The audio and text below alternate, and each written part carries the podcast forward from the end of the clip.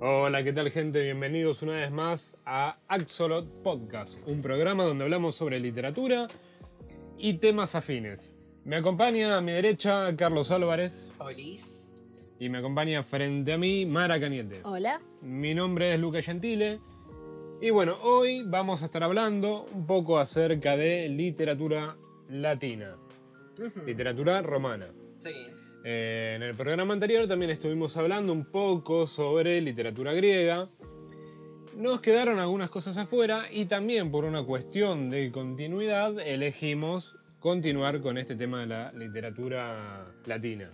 Y los orígenes de la literatura occidental. Ya tomamos de la griega, ahora vamos a tomar de la romana. Sí, que en definitiva también son los orígenes de, de lo que después sería nuestra literatura o la literatura hispana o en Sí. habla española. En realidad está, cuando nosotros decidimos hablar sobre literatura, o sea, de- de- de- hablar, ¿no? Como esto de- del origen del podcast y hablar sobre literatura eh, clásica y definimos esto que los clásicos son los griegos y los romanos o la literatura grecolatina. Eh, decidimos como separarlos para poder ver este corte entre la literatura griega, que es como anterior por muchos siglos, a la literatura romana, como vamos a ver ahora, por muchísimos conflictos bélicos en el medio, la, esto de robarse la cultura de, de otra civilización y demás.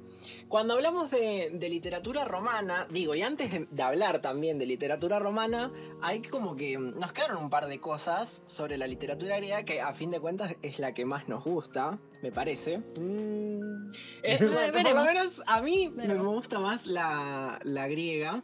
Eh, estuvimos hablando mucho sobre Cassandra y teníamos dudas en el programa anterior sobre qué onda con Cassandra. ¿Se acuerdan que yo no sé qué fue lo que tiré? Eh, tiré fruta, por eso hay que recordarles también, queridos oyentes, que eh, no hay que confiarse de este podcast. Esto no es material fiable. No. No nos utilicen como cita de autoridad. Esto es una charla de amigos que se juntan a hablar sobre literatura, sobre lo que les pareció, Exacto. pero nada que podamos definir como académico. Exacto. Así que, porfis, no nos nombren, a no ser que, no sé. Pero eh, de Cassandra no sabíamos mucho, no nos acordábamos. Sabíamos que era hija de Écuba y Príamo, hermana de mm, Héctor y Paris. Em, Sabíamos que tenía el don de la profecía. Y que nadie le creía. ¿Y por qué nadie le creía? Que cuando vuelve con Agamenón eh, es asesinada por Clitemnestra. ¿Se acuerdan? Que eso lo leímos en, en la, Sí. en la Orestíada. Sí. Bueno, y no me, no- o sea, por lo menos yo no me acordaba quién era Cassandra. Me acordaba que tenía visiones, una que andaba por ahí. Bueno, Matt, que es nuestro editor de sonido, me dijo, ya te vas a leer la mitología de Cassandra. Bueno, señor, iré hacia allí. Cassandra es muy interesante porque aparte tiene una relación muy fuerte con Medusa.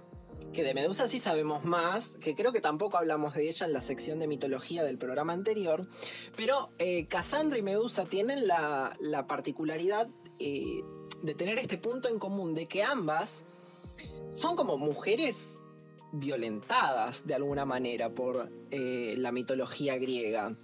En el caso de, de Cassandra es, es como más evidente en realidad que con, con Medusa, que recién ahora es como que hay estudios del siglo XXI que intentan analizar la figura de Medusa.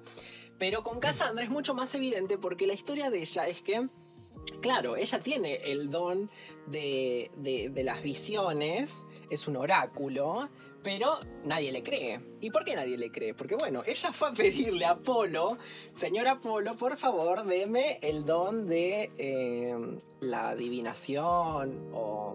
Sí, poder ver un el poder. futuro. Como era una sacerdotisa de Apolo, dijo, bueno, podemos subir la apuesta. Sí, como es tan Raven. Ella tenía el poder de, de ver las cosas. Pero claro, Apolo le dijo, perfecto, yo te doy el don de la adivinación, a cambio vos te Pero- acostás conmigo. Cassandra, sí, sí, sí. Si Zeus Oh, podía, si Zeus podía acostarse con todo lo que se moviera, Apolo también. Él creía eso. Él creía eso. Y Cassandra le dice, sí, perfecto. The One. Ya, eh, ven- venga el poder, venga el poder. le da el poder de la adivinación. Y claro, cuando Apolo se va a cobrar el favor, Cassandra le dice no. No. A la piba se la respeta. No, Claro, no, no, es no. Y eh, claro, Apolo, imagínate. Como diría el de Te lo resumo, imagínate. Le mintieron. Entonces, no. Hubiera sido más fácil que Apolo le diga, ok, te saco el don No exacto. sí. y ah, no sé, anda, anda a cosechar cebada. Pero viste que los dioses son muy caprichosos. Y vengativos. Entonces, Apolo, claro, le dice, vos vas- a conservar el don, pero a cambio, nadie nunca jamás en la vida te va a creer. Horrible. Mm, no quiero entrar en polémicas, así que no, no voy a decir nada. Bueno, Pero- Cassandra se la buscó. Cassandra en se la buscó. Y sí. Pero bueno, es castigada por los dioses y su figura, digo, es representativa también como... No es, no es eh, arbitrario, digamos. Cassandra está ahí para dar un mensaje. Es, de nuevo, no caguen a los dioses. Pues sí, vos, te- vos hiciste un pacto, lo cumplís. Y si no, eh, el poder divino te castigará. Y digo que Medusa tiene también algo en común porque vieron que ella también era una... Era una sacerdotisa. Una sacerdotisa, siempre se me va el nombre. Ella era una sacerdotisa, pero de el, mm, el panteón de Atenea. Sí. Panteón está bien dicho, sí, ¿no? Creo que sí. Bueno, Templo. Del templo de Atenea. Ella estaba ahí, era sacerdotisa de Atenea porque la consideraba que como era la diosa más sabia, la que tenía el poder La de la sabiduría, la Era la mejor. One. A mí no me cae también Atenea, ya lo hemos Que visto tiene, en la sus, sí, Odisea. tiene sus detalles. es, es medio tonta, pero bueno. Medio caprichosa con. Bueno, defiende al que se le antoja y esa cosa. Bueno, de, es una diosa y hace lo que ¿Y quiere. cómo hacen de las diosas? mujer. ¿Qué, qué, por qué la vas a cuestionar? Bueno. Sí, tal cual. Ella, eh, Medusa, era mm, Sacerdotisa. sacerdotisa del templo de Atenea. Vamos, vamos a ver muchas sacerdotisas a lo largo de la historia. Pero ella era sacerdotisa de Atenea. eh, y no sé cómo es la onda, pero Poseidón. Vino a tomar los dones de. a- tomar la virtud de Medusa. Y Atenea la castiga porque profanaron el templo. Y en vez de castigarlo a, a su tío, que encima era superior tenía más poderes que ella, bueno, vamos a castigar a la piba. Acá- Vos como sacerdotisa no te respetaste, No. Mostraste mucho. mostraste mucho. Ibas mal vestida. No, claro. Pero aparte que hay, una, hay un conflicto interno entre Atenea y Poseidón que... mm, bueno, igual pobre Poseidón. Me cae mal. Pero... ¿Por qué pobre? Nada. Porque pará. él quería tierras, dice claro, todos acá Tiene tienen todo el- tierras. tiene todo el mar. tiene tierra. Pero eh, tienes todo el mar, tiene corazón. tierra. ¿Qué, qué, qué Y más pero en el mar no podés poner un templo para Poseidón. Entonces él estaba enojado. ¿Y la Atlántida? No. y él estaba muy Había enojado. Y no me acuerdo cómo es la onda, si Medusa era como la elegida de Atenea, la protegida. Sí, sí. O Cupido también estaba por ahí dando vueltas y le Ah, tiró una flecha a Poseidón. otro que hace lío. Claro. Y, eh, pero claro, Poseidón va, viola a Medusa. Cuando llega Atenea, dice esto que vos comentás, le- Atenea enojadísima, como vos, ¿cómo vas a profanar mi templo, mi lugar? Paréntesis, el otro día escuché un, no me acuerdo si era un podcast o un video, pero escuché un análisis que planteaba que en realidad, según las, hay que ver las traducciones, pero puede ser que Atenea haya estado celosa de Medusa. Porque puede ser que todos iban al templo a ver la Medusa y no a rendirle Ajá. culto a Atenea. Entonces, en todo es. Suena más lógico desde nuestra perspectiva actual Suena más humano eso. que la haya castigado, la haya convertido en Medusa eh, por celos que por haber sido violentada. Digo, Sí. desde nuestra cosmovisión. Esto lo vi, esto lo, lo escuché hace muy poquito, pero planteaba esto, ¿no? Que es todo un plan maléfico de Atenea de, claro, vos, todos van al templo, pero van por vos. Entonces ella se alía con Cupido, le dice, vas y me lo enamorás a Me Poseidón. la sacás a la Y piba del después- camino. Y después ella llega, se hace la sorprendida. ¡Ay, cómo pudiste! En mi templo. ¡Toma! Y, la convierte en una. ¿Cómo se llaman? Una gorgona. Una gorgona. Me salía eriña, pero no, es una gorgona. una gorgona. Que es la única humana. Yo no sabía eso. Yo pensaba que sus dos hermanas eh, también eran. No, eran son un grupo. Es Claro, un mini no. club de, de marginadas. Una aquelarre de. No, eso es otra cosa. Bueno. Es un mini club de marginadas. Y ella es la única que además, que tan linda sos, bueno, ahora ningún hombre va a poder mirarte a los ojos porque aquel que mires, convertido en piedra. Bueno, es muy famoso el tema del, del pelo, que Medusa termina con el pelo de víbora porque tenía el cabello más hermoso de toda Atenas. Y bueno, el castigo vino completo. Sí, Eso, sí. ¿Cómo te vas a meter con el pelo de otra? No, no, no. Terrible, terrible. Eh, y además, también, digo, en paralelo a esto, porque podríamos terminarla ahí con Medusa, pero además después se suma Perseo, Sí. que es enviado por Atenea para que la, la, la asesine. Me la bajás a la piba sí. porque tenían tremendo poder. Pero... Convertía casas en piedra. Bueno, tenía una buena defensa, la piba no estaba sufriendo, digamos. Bueno, Perseo, me la sacás del camino, ya, gracias. Y le da un escudo, el famoso escudo de Atenea. Bueno, lo que decíamos, que Atenea sí tiene sus protegidos. Es una pesada. Las cosas como son.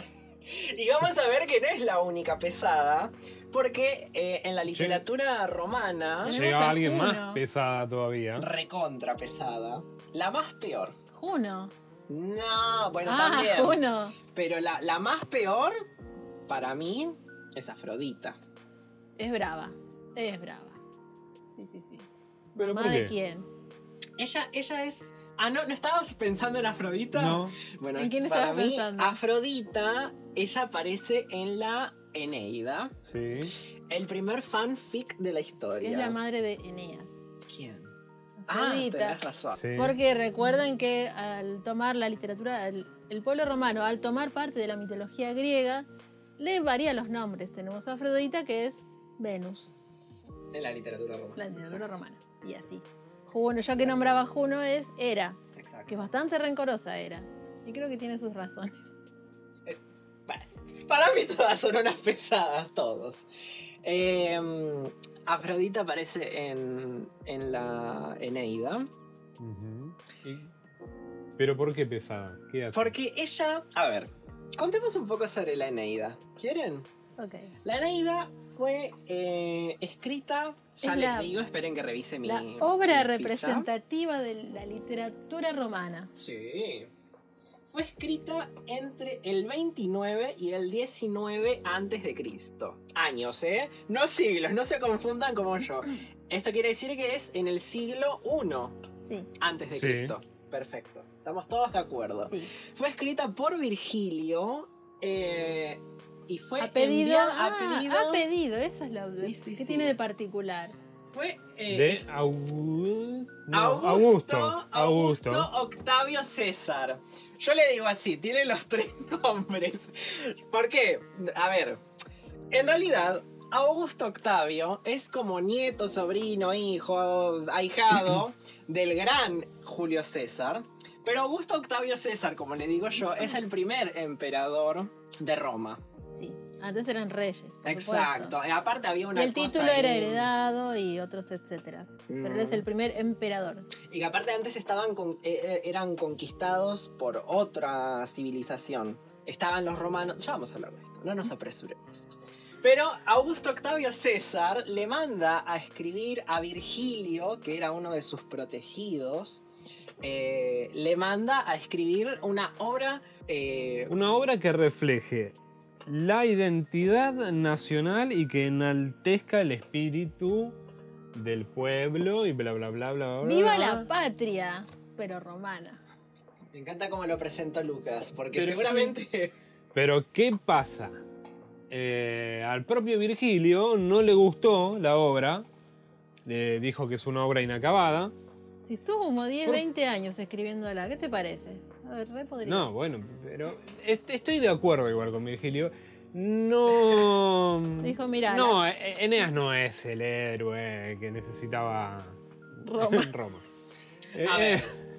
Eh, la Eneida, a ver, la mandan a escribir, ¿no? Y le mandan a. Porque, claro, Augusto Octavio César, él estaba muy celoso, porque, claro, los griegos, imperio de- después conquistado por los romanos, eh, tenían dos obras representativas muy fuertes, que son, como hablamos antes, la Ilíada y la Odisea. Entonces, como había que proyectarse hacia la afuera y mostrar la grandeza del nuevo imperio romano, eh, había que hacer algo parecido, algo, algo también que fuera igual de mayormente poético, que mostrara las hazañas, el origen, la mitología, todo. Entonces, eh, ¿por qué digo que es el primer fanfic? Porque Virgilio retoma a la Ilíada y a la Odisea y escribe a partir de eso la Eneida. Sí.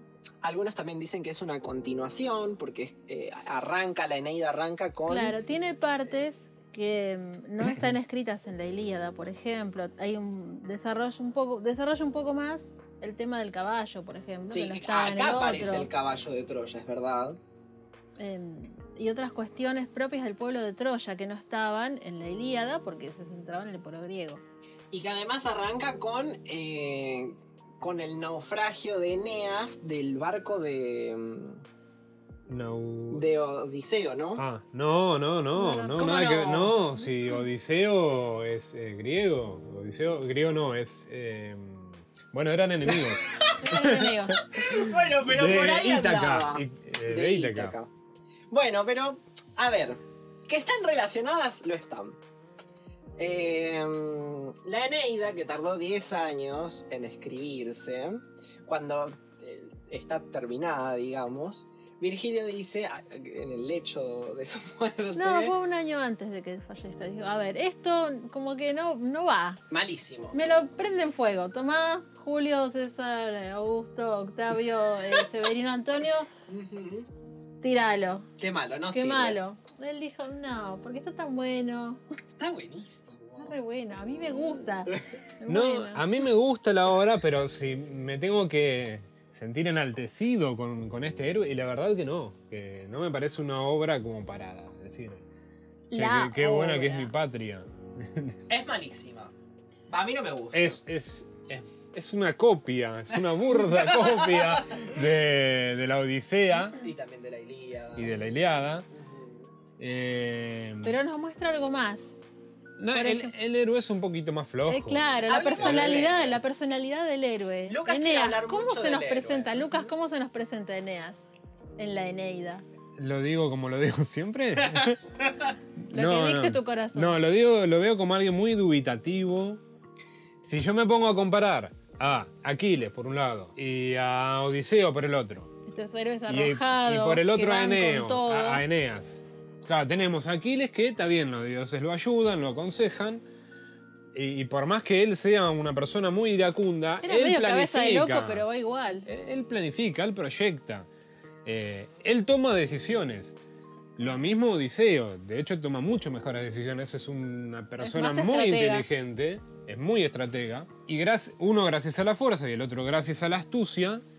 eh, logran resolver todos sus problemas y logran, logran cumplir sus metas. Eneas no es ni fuerte ni inteligente y eso que es un semidios. Es, un hij- es el hijo de un dios.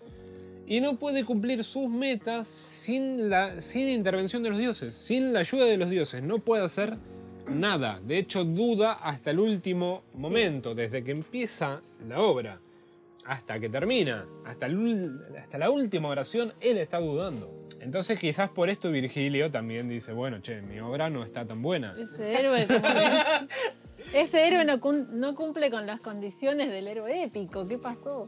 Eh, a ver, como dice Lucas, Aquiles era fuerte, pero era, era Colérico. Colérico. Claro, era desmedido. Había desmesura en sus actos. Eh, Odiseo o Ulises era más inteligente, pero claro, le faltaba la fuerza, que igual era medio fuerte. Pero él vencía a sus enemigos más con la estrategia, la retórica. Yo ah, creo que lo había mencionado, ¿no? Que él quizás falla un poco en esto de ser eh, buen esposo y buen guerrero. Porque digo, la deja 10 años a, A Penélope. a Penélope y cuando Mira, vuelve... arreglate. Ahora, ahora A vengo. ver, claro. Ahora vengo. Eh, y digo, y también él al final también era desmedido cuando mata a todos en el banquete. Y en cambio, Eneas eh, es como dice Lucas, es un cagón. Troya se está viniendo abajo. Eh, Primero que se va ¿y qué Troya. hago? ¿Y qué hago? Y llega eh, Venus y le dice, Ah, o no Afrodita, no llega Afrodita y se le dice, mira, tu destino está en otro lado, vos tenés que irte. Te vas, vas, no, pero mi tierra, incluso el padre de, de Eneas, dice, no, acá la tierra en que nací, viví, se está cayendo de pedazos, yo me voy, me dejan acá, si no me matan, me mato yo, váyanse, me dejan acá. Eh, no puedo vivir con el dolor de, de ver caer la ciudad en que crecí, ok. Y dice, no, viejo, pero vamos, vamos, vamos, vamos. Eh, Afrodita los guía eh, mediante una estrella, no sé qué. un- ella le, le pidieron una señal y ella les manda una señal. Vayan hasta tal punto específico y de ahí van a tener que irse en, en botes a algún lado. Todavía no había, pero es buena idea. Su destino está en otro lado, tienen que escapar. Y esa es la constante de la Eneida, tiene que escapar. Es- Van de un lado al otro, van de un lado al otro, constantemente huyendo de los peligros. Claro, porque Eneas, dato de vital importancia, Eneas es troyano. Y claro, con la caída de Troya, eh, Ulises estaba muy feliz allá yéndose a su tierra, a Ítaca. Y también tiene tenemos su isla, a- ya fue. Después también tenemos, por ejemplo, a Agamenón, que también él vuelve muy contento y muy feliz a su, a su tierra hasta que lo matan. Pero claro, Eneas es el que le está pasando mal, que no, ya no tiene tierra. Ese es, ese es el problema acá. No hay tierra a la que volver. No hay un nostos. O sea, hay, está esta añoranza de querer tener la tierra, el lugar propio, el lugar añorado. Pero no está. Entonces, claro, la Eneida es una obra de la búsqueda de una tierra y su consecuente Encontración. Claro. y la, la construcción, digamos, Sí. de lo que va a ser después el Imperio Romano. Como dice Mara, Venus, que es una pesada, le va a decir a Eneas, anda a tal lado. Bueno, Eneas va a tal lado. En el medio, En el medio, en los primeros capítulos de la Eneida, hay eh, pequeños momentos de. mm, que no me acuerdo cómo se llama. Alivios cómicos. Juno, que es la era griega, ¿verdad? Quiere que Eneas se muera. Ah, Por- no, este pibe me lo sacan del camino, entonces se pone ella. Embravece los mares y qué sé yo. Aparece Poseidón. ¿Qué estás haciendo acá? Este es mi territorio, querida, te vas. Apaciguó las aguas y Eneas llegó a Libia y se encontró con la reina Dido. Que acá esto es muy similar a la Odisea cuando él llega a la tierra de eh, del rey Nausito, puede ser. Nausitó. Que le cuenta sí, Sí, una era toda su- Nausitó. La otra era la ninfa. No, eh, la princesa Nausica o Nausiaca, no, no recuerdo. Nausicaa. Después la- tenés a Circe, tenés a, a Calipso, sí. Los que yo les comenté Que la otra vez, todas- todas, todas quieren con Odiseo. A- Así cualquiera tarda 20 años. Pero después, claro, mi amor Penélope, te extraño Te mucho. extrañé, hola. Ay, cierto, tengo un anillo de casado. Bueno, volviendo a Eneas, ¿no? llega a una tierra, lo reciben, le dan los dones de la hospitalidad, pero eh, no se encuentra con un rey que le da esa hospitalidad. ¿Con quién se encuentra? No se encuentra con cualquiera, con la reina, con la reina Dido. Y, oh, Cupido y sus andanzas, y Venus también metiendo la púa por ahí. ¿Qué pasa? Claro, esa, esta parte es la que a mí me genera un poco de conflicto, porque si, eh, si Venus lo estaba protegiendo a Eneas, no me acuerdo, o sea, o no, o no logro comprender cuál es la finalidad de enamorar junto con Cupido a Dido de Eneas. Porque Saben lo, que su destino no porque está ahí. lo enamora, la, la- perdón, la enamora de, de él, pero Eneas tenía que irse de ahí, y eso ya lo sabíamos, o sea, eso ya lo sabía Venus también. Y otra cosa, Eneas no se va hasta que aparece y le dicen, che, te tenés que ir, ¿eh? Acordate Sí. que. Sí, No, si no se quedaba.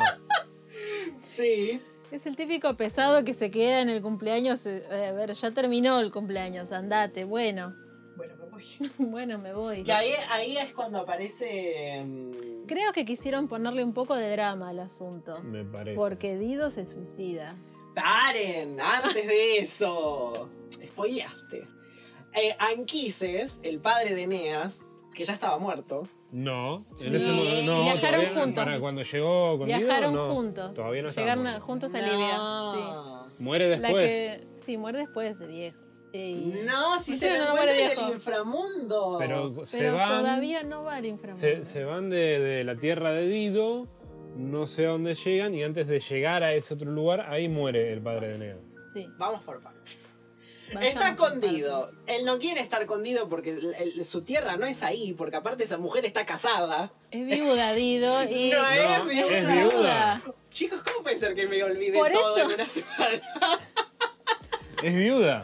Viuda. Bueno, tenía el camino libre. eh, lo que tampoco entiendo por qué hicieron que ella se enamore, si podía acceder carnalmente a Eneas. No, igual no iba a acceder porque ella había hecho votos de que iba a estar con es otro verdad. hombre. Y las compañeras Y- dijeron, dale, dale, la- chupate, la hermana. dale. La hermana, eh, dale, dale, Dale. agarrá viaje. Y fue y agarró viaje y, y después el otro se fue. Y ella agarra y se suicida. Sí, O me encanta esa parte. Al cohete le hicieron enamorar, pobre. Conceder un poco. Y la, y la volvieron a hacer aparecer en. eh, la volvieron, la volvió a hacer a Virgilio, la volvió a hacer Sí. aparecer en el inframundo para no hacer nada. Porque. No, para cerrar el hacerlo- ciclo, como bueno, ok, no te culpo, no te culpo por lo que hice. No, no le habla. No. No le habla. De hecho, lo- de hecho ella ignora. aparece ahí para hacerlo sentir mal a Eneas. Porque Eneas se larga a llorar. O sea, vos. bueno, pero vos lloraba fuiste. por todo, Eneas. Sí, bueno. pero, pero claro, porque él se va, ella se suicida y esto es muy importante. Lo maldice, o sea, Ajá. cumple como, hace como un embrujo ahí, una especie de. Un, No recuerdo. Drama, drama, ¿cómo drama. se llama? Un. Un gualicho, Gualicho. Pero no, tiene nombre. Un. Una amarra, ahí está, no me salía. Hace una amarra ahí, se suicida y le dice: Estás maldito, Eneas. Y se suicida. Y claro, después Eneas continúa con su aventura en el mar, se la encuentra en el inframundo. Y dice, ay no, ¿cómo pude hacer esto? Te mataste por mí. Él, un, el centro del mundo, se creía, un egocéntrico. Ay, te mataste por mí. Llora y llora y llora. Después ahí es cuando yo digo que se encuentra con el padre, Anquinces, que le dice, tranquilo mijo, seguí, que a, a vos tenés un, eh, un destino increíble. Vas a fundar Roma. ¿Qué es Roma? ¿Qué es Roma, papá? Gabo, Gabo, Gabo, ¿qué es Gabo? Bueno, lo mismo. ¿Qué es Roma? Bueno, vos dale, seguí Vos que... seguís. Exacto, bueno. Entonces ahí él ahora, Eneas, nuestro héroe épico, tiene una misión como más marcada que es... Igual sigue siendo profética. Cuando llega, también tiene hay una profecía marcada que, ah, bueno, justo, llegó para cumplir la profecía. Sí, no sí, sé, sí, llegó, llegó y bueno, ¿A vení. dónde llega Mara? Contanos a dónde llega. Él sigue en el mar y llega a... Al- ah, con el rey latino. Latino. Ahí llega, sí, a- No recuerdo la, la tierra, cómo se llamaba. eh, pero es donde habita... En la tierra del Lacio, o Latio. Porque de ahí No. sí, de ahí se origina el pueblo latino. Puede ser. Sí, no, sí, sí. no confirmo, y, pero no. Ni niego. Exacto. Pero es la tierra de este hombre, del rey latino, y de ella que se llamaba su hija. La princesa Era Lavinia. Lavinia. Lavinia. Que Lavinia, aparte, o sea, Eneas llega, hola, bueno, vengo acá a quedarme un rato, por favor, hospitalidad, perfecto, nosotros te, te damos toda la comida que quieras, quédate cuando quieras, pero había como un conflicto interno en este pueblo, que es que Lavinia tenía que casarse, tenía que Y tenía un prometido. desposar. Pero, claro, había una profecía, siempre hay profecías, como dice Mara. Había una profecía en la que decían que un hombre, puede ser que explicitaban. Turno. Ah, No, turno, no. no. Turno era el prometido El de ex prometido. Ah, perdón, perdón. La profecía decía que iba a venir un hombre, un extranjero, a venir con la visa a llevarse a la viña para casarse. Entonces, claro, llega Eneas y todos empiezan, ay, Es un extranjero, cumple con las condiciones de esta profecía. será el hombre, no será el hombre. Y en el medio estaba, como dice Lucas, Turno, que es como un primo lejano, primo Sí. tercero de la viña, que pidió la mano de ella, pero se la negaron porque estaba la profecía. Vos no sos extranjero, pues no. Espera, Sí, qué raro seguí que en, participando. en- en tantos años de existencia de la viña haya pasado un, Un extranjero. un extranjero en todo ese tiempo. Bueno, eran otros tiempos, ¿no? Exacto. No había bondis.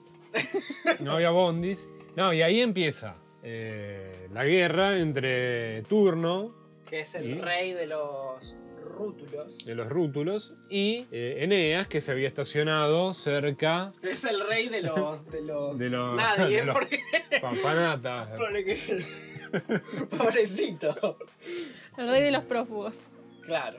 Y bueno, eh, que me caso yo, que te casas vos, no, no, me caso yo, no, me caso yo. No, que me, que me presenté Eh. yo primero, pero yo recién llegué, no. se, se arma una guerra entre ambos bandos. Eneas eh, no se escapa, pero se va por consejo de no recuerdo qué dios, se va a buscar ayuda de los ¿De quién? Se va a buscar ayuda a un pueblo amigo. De Evandro. Exacto, y su hijo. Eh, Palante. ese Palante. Y. Bueno, le prestan ayuda. Mientras tanto, se queda peleando el hijo de Eneas. ¿Puede ser? No, si no tenía hijo Sí, todavía. que ¿Tenía hijos. Sí, sí, viajó cuando Se, se, están destruyó. confundiendo con Se Odiseo. destruyó, se destruyó Troya. Eneas se fue con su padre y con su hijo porque la mujer la pierde en el camino. Esa es un alivio cómico también, es terrible. Al mismo tiempo, viaja con su hijo, que era chico. Después crece, porque obviamente pasa el tiempo. Omití esa, ese detalle, información, no ese importa. insignificante detalle. Acá el punto está en que Turno estaba recaliente, imagínate, le Me robaron. están a- sacando la guaina. Me sacan la guaina. Y eh, Venus, como siempre, Metida aparece y esa, le dice a. Eneas, anda, que no sé qué, pero vos andá. Entonces Eneas va en barco a, la, a buscar ayuda de Evandro y Palante. Ellos le dicen, bueno, vamos. ¿A quién hay que pegarle? Exacto. Eh, después se encuentran en el campo de batalla, se alza la pelea ahí.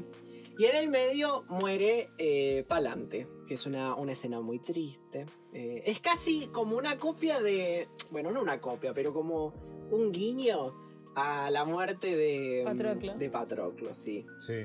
Eh, Un joven esforzado que se nos va, que se nos va. Y que eso le da las fuerzas a nuestro héroe épico Eneas, que estaba muy acobardado, que él quería como, no, pero yo También. no quiero pelear, yo, pero, ¿por Pero- qué? y va, bueno, como, mataron a mi amigo, ahora, ahora sí tengo una razón. Tomar venganza. Y Turno zafa de casualidad.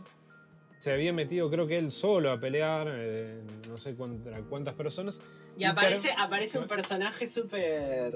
como un, un crossover.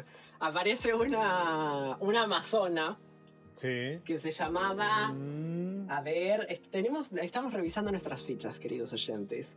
Eh, bueno, no me acuerdo cómo se llamaba esta amazona. Elena, ¿puede ser? No. Elena, no. no. Bueno, aparece ella que entras creo que cinco minutos al campo de batalla, pum, se come una flecha que iba dirigida a turno.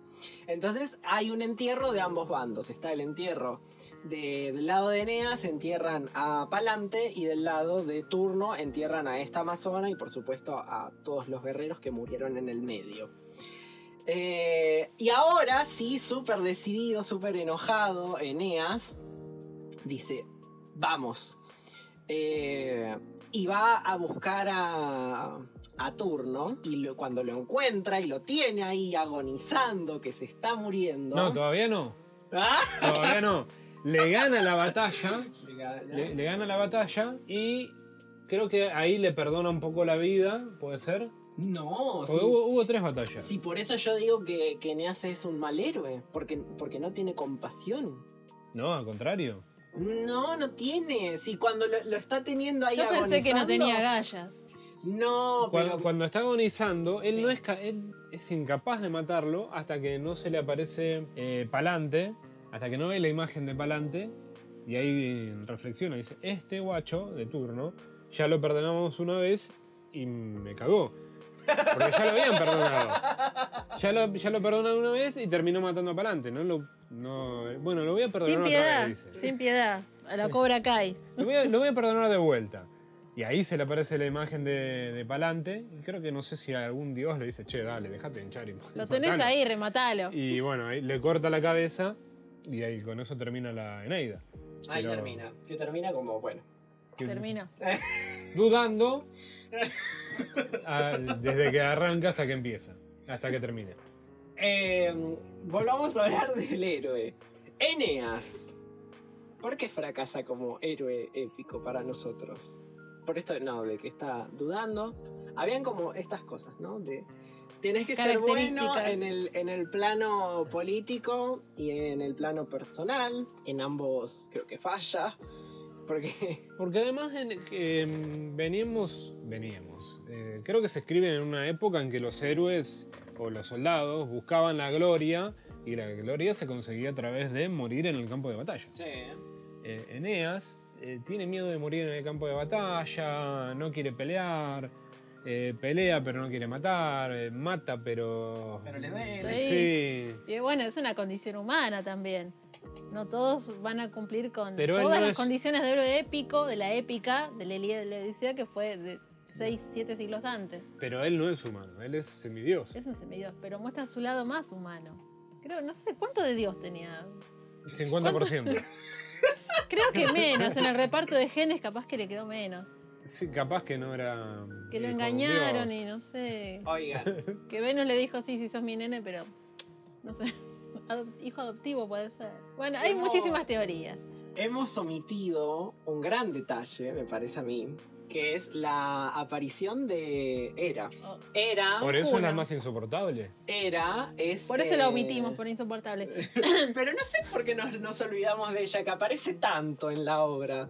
Ella Lo mencionamos también al principio. le hace la vida imposible a Eneas. Incluso desobedeciendo a Zeus. Sí. O sea, Zeus había dictaminado que eh, nadie lo jode a Eneas y ella iba y lo jodía igual. Y cuando Zeus se dio cuenta, eh, manda a la hermana, creo. Manda a una pariente, a un familiar de ella. No sé. Qué lío de No tíos, primos. Acá, acá el problema está en que, a diferencia de la Ilíada, por ejemplo, que era como casi el alivio cómico que estuvieran los dioses metidos en el campo de batalla, que se estaban peleando entre ellos, acá hay, creo que es el anteúltimo capítulo de la Eneida. Es un capítulo dedicado a un banquete que celebra Zeus en el Olimpo y dice, estoy harto, me cansé de este showmatch, basta. Los dioses no interfieren más en el, con los humanos. Nada, o sea, ni los miren. Quédense acá con la ambrosía, pero no vayan más al campo de batalla.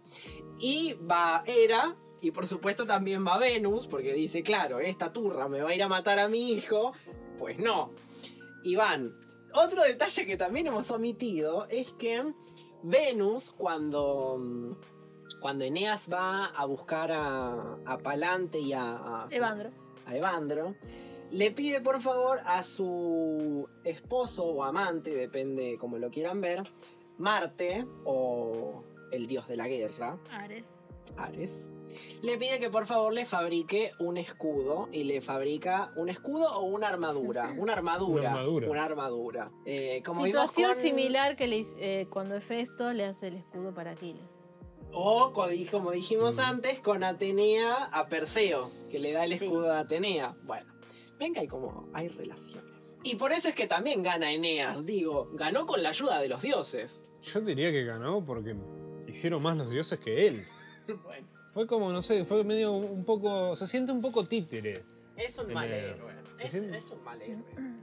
Se siente como alguien que. No sé, hay una profecía y él es el muñequito que la va a cumplir y lo van moviendo.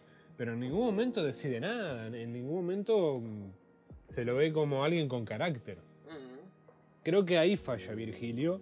Si vas a establecer una nación en base a alguien que no tiene carácter para nada, no. Bueno. Por algo no, funcionó la monarquía, reflejado. por algo no funcionó la república, por algo se cayó el imperio, por algo falló la tetrarquía. La Eneida. Bueno, pero te, tirando. te conquistaron todo también, ¿eh? Eso es verdad. Sí. Y encima nos trajeron a la religión católica que hasta hoy está. Así que, así que eh, datos de color, ¿sí?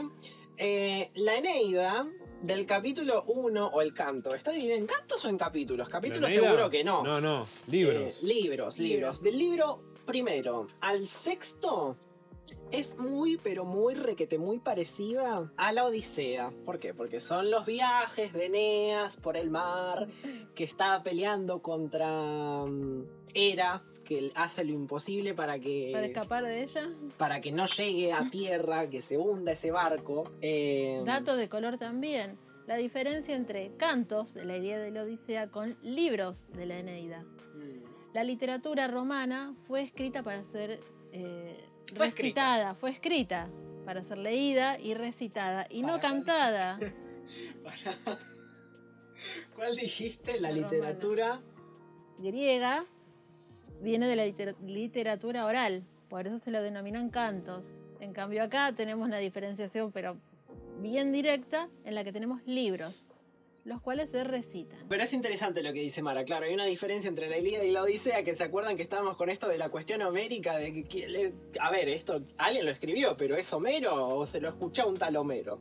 X, porque venían de la literatura oral. En cambio, acá es literatura escrita.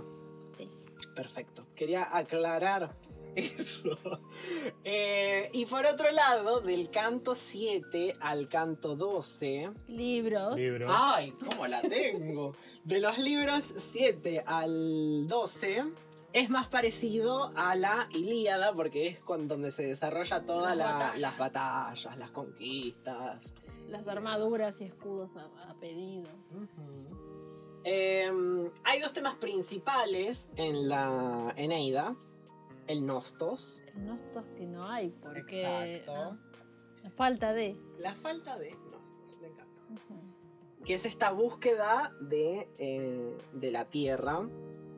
Y también está, por otro lado, o sea, la Eneida también cuenta o, o trata de explicar o justificar la pelea entre dos pueblos, ¿sí? Que son eh, estos hombres, los que pelearon con Eneas contra, contra Eneas. Troyanos. Los rútulos. Ponele, troyanos y de alguna manera latinos, se podría decir. Y. Contra, argi- argivos o argivos, no recuerdo. Esos son los, No, los griegos. rútulos. Los rútulos. Contra los rútulos. Ah, perdón, no estás hablando de la Iliada. No. No. Ah, Em, hay algo muy importante. Y es que. eh, ¿Se la- acuerdan? La cuestión de las batallas tiene mucha relación con, el- con la parte histórica. Eh, tienen por ahí similitud con la batalla de Cartago, que también eh, ahí tenemos el marco histórico de algunas partes de los libros de la Eneida. Es como que de alguna manera la, la mitología o la. O, o sí, la literatura justifica lo que pasó históricamente, que es Dido castiga a los. a los romanos, que todavía no son. O sea, maldice a Eneas, que después va a ser quien funde Roma, pero digo, lo maldice, y años más tarde va, va a estar esta pelea de los romanos contra Cartago, que va a ser una pelea, una Las guerras un- púnicas. Sí, una batalla muy larga y importante. ¿Qué más podemos decir sobre la Eneida? Es bastante pesada, es, no es una obra que yo recomiende como para entrarle a la literatura clásica. Yo, a pesar de todas las críticas que le hago al héroe, la verdad que lo disfruté tanto como la Iliada como la Odisea. Pero sí, bueno, flojo, flojo Eneas. Pero- Eneas. Pero no, te encontrás con una, por lo menos en la traducción, te encontrás con una buena prosa. Con la generación de imágenes también, por ejemplo, Sí. recuerdo de haber leído eh, La muerte de Príamo. Me dolió la muerte de Príamo, cosa que no me pasó con, con el Iliada o la Odisea, por ejemplo. Tiene otro, otro tipo de, de- de momentos que tiene que ver con la na- misma narración también, que es otra cosa. Que lo que deviene de la literatura oral, que es una cosa, que uno lo lee de una manera, y esto, que es ya eh, literatura, que es algo escrito, se lo toma desde otro lado. Hay una profesionalización de los recursos literarios, por así decirlo, de alguna manera. Que por ejemplo antes, digamos, en la literatura oral habían como otras cosas, como los epítetos, o sea, habían más herramientas para la memorización técnica, digamos. Y acá, como es escrito, hay otros recursos que apelan más hacia la creación de imágenes, la creación de la imagen del campo de batalla, eh, mucha metáfora, mucha... es mucho más poético que en las obras de Homero. Y mucho menos musical. Sí.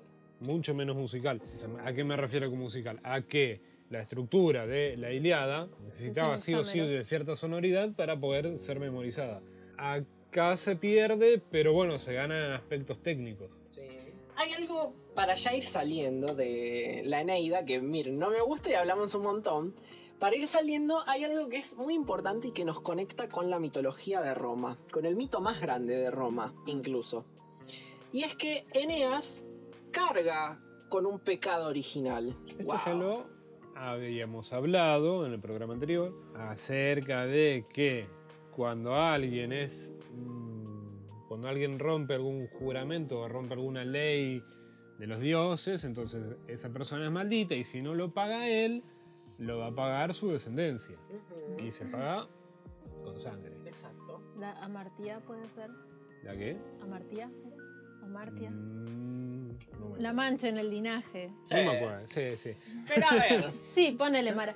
Hablamos en, el, en la literatura griega, teníamos a toda la familia de Agamenón, de no me acuerdo quién era el otro. El árbol genealógico. Exacto, que estaban todos malditos. Acá, Eneas, él también carga con una mancha muy grande. De hecho, carga con dos, pero la- yo las voy a resumir en una. La más importante, digamos, es el mero hecho de ser troyano. A ver, por ser troyano, Ya estás maldito. él ya es un traidor, es un estafador. Sí. O sea, recordemos que eh, los troyanos estafaron a Poseidón y a Apolo cuando les hicieron los muros y le dijeron, bueno, págame. Paga Dios. Y le cerraron la puerta. Eh, después lo estafaron a Hércules, o Heracles, eh, cuando le hizo la puerta o creo que un- uno de los muros. Hércules le dijo, bueno, páguenme. No. Eh, no, puf, portazo. Ah. Después, eh, el rapto de Helena. Entonces ahí ya los dioses se cansaron y dijeron, bueno, vamos a terminar con todos los troyanos. Eneas se escapa, pero sigue siendo un troyano, por lo tanto sigue cargando con todos esos pecados que nombramos antes. ¿Con qué otro pecado carga? Eh, y, y claro, el otro, el otro pecado que carga es la traición a Dido. También, también. Que le dice, sí, mi amor, me voy a quedar. Y se no. va. O sea, le miente a propósito. Eh, Creo que para acostarse con ella puede ser. Bueno, no importa. Esto que hablamos No, recién. sí, no me acuerdo qué Le podemos echar la culpa a los dioses en ese También, momento. sí. Pero eh, traición a Dido. Y es, es maldito. Lo maldice. Entonces, esto. Esta. Que aparte era también, lo viene persiguiendo. Entonces, por, por el hecho de ser troyano y que ella perdió porque. ¡Ah! No puede quedar ni uno vivo. Eh, esto se relaciona directamente. Y ojo acá, porque Virgilio no es tonto. eh, Por eso quiso que prendan fuego toda su obra. Eh. su libro. Él toma al mito más importante de Roma, que es el mito de Rómulo y Remo. ¿Qué hay acá en Rómulo y Remo? Traición. Sí. Traición. ¿Quién se lo cuenta? Vamos a pelearnos otra vez para ver quién lo cuenta. ¿Quién se lo acuerda bien? Yo me lo acuerdo bien, a ver, más o menos igual. ¿Bien o más o menos? Rómulo y Remo son unos hermanos eh, huérfanos que son criados por una loba, que es, muy, es una imagen muy representativa. Cuando uno busca esculturas Roma. romanas, aparece la loba con los dos niños. Es una Paréntesis. Se dice también, cuenta otra leyenda, que no era una loba, que eran hijos de una prostituta. Ajá, interesante. Por el- el- la, el- la traducción, lupa, lo que quiere decir eh, es el, la base de la palabra, lobo, de la palabra lobos y también de prostituta, la lupa. Por eso se dice que sí, para ver, meterle misticismo, eh, un poco de magia y, poder, le mandaron que era una loba, un animal. Entonces ellos tienen sangre de animal, por eso son fieros. Cierro paréntesis, Carlos.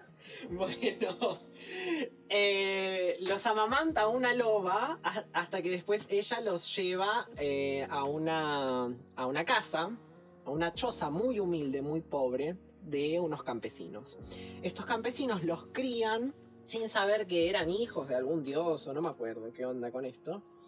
Eh, pero, dato importante, estos dos campesinos tienen nombres como endiosados. Son no me lo sé, pero tienen nombres que son muy importantes para la mitología romana. El punto está, también este dato es un dato importante o de color, es que la, la única choza que había en el imperio romano, cuando ya es imperio, la única choza que encontraron que por ahí, la gente creyó durante muchísimo tiempo que era la choza de Rómulo y Remo, entonces por eso no la destruían. Y era una choza que estaba muy pegada al Capitolio. Fin del paréntesis. Rómulo y Remo crecen y dicen, bueno, vamos a, fundar unas ciudades eh, lejos del mar o cerca del mar, por ahí, para, para evitar... eh, era lejos del mar. Para evitar ataques enemigos, y así tenemos una vista para poder ver si se acerca el enemigo. Bueno, vamos a fundar unas ciudades. ¿Qué sucede? Que los dioses le dan el doble de regalos, obsequios y buenos presagios a Rómulo que a Remo. Uy, ups. Me suena Me parecido. suena Cain y Abel. Le dan el doble de regalos, como bueno, a los dos muy bien, pero tú, tú eres especial, chico. eh, fundan las ciudades y Rómulo lo que hace es crear como una valla alrededor o una estructura, una fortaleza, una muralla. Y advierte que, lo dice en voz alta, todo aquel que cruce esta muralla será asesinado. Remo le dice, sos un boludo, sos mi hermano, esta muralla es malísima, yo voy a cruzar. La cruza a pesar de la advertencia de su hermano. Y ¿Qué pensaste? ¿Que por ser mi hermano no, vio, no le iba a cumplir? No, querido. Y Rómulo como, pero te dije que no cruzaras, que todo el que cruzara lo, lo, tengo que matar. Ah, dale. Soy tu hermano, dale. Y pum lo mata. Bueno. Porque si no, claro, él quedaba como. Claro, su palabra no vale. Exacto. Lo mata. O sea, no solo es una traición, sino que hizo algo peor todavía. Es fratricidio. Derramar Está derramando sangre su propia sangre. de la propia familia. Sí. Chan, chan, chan. Y me parece raro que ahí no hayan aparecido. eh, Ningún dios. no, Nadie ¿cómo se reclamar. llamaban estas criaturas? Las eriñas. Las erinias. Porque no las mandaba nadie. Si Apolo no estaba ahí molestando, o ninguna, ningún dios, nadie las va a mandar a las eriñas. No vienen por su cuenta. No, es un error argu- argumental. Deus ex machina. Rómulo mata a Remo, comete fratricidio. eh, y es una culpa, atente a esto, es una culpa que nunca van a poder pagar los romanos como civilización. A diferencia de los griegos, que tenían eh, protagonistas como por ejemplo Teseo y Egeo, que se acuerdan que Egeo se termina tirando al mar porque Teseo se olvidó de cambiar las velas. Y en el pueblo siguen como si nada. Después con Edipo, que también, eh, que bueno, pasó toda esa onda y después de que no se mata y se va al destierro, bueno, ya se fue, todo va a volver a crecer. Muerto el perro, se acabó la rabia. Exacto. Los griegos como que no tienen mucho drama con eso. Es como... Pero bueno, ¿y quién la iba a vengar? Ah, Bueno, y claro, y los romanos, que, que- porque claro, después Rómulo funda Roma. Ah, acá nos estamos olvidando de algo.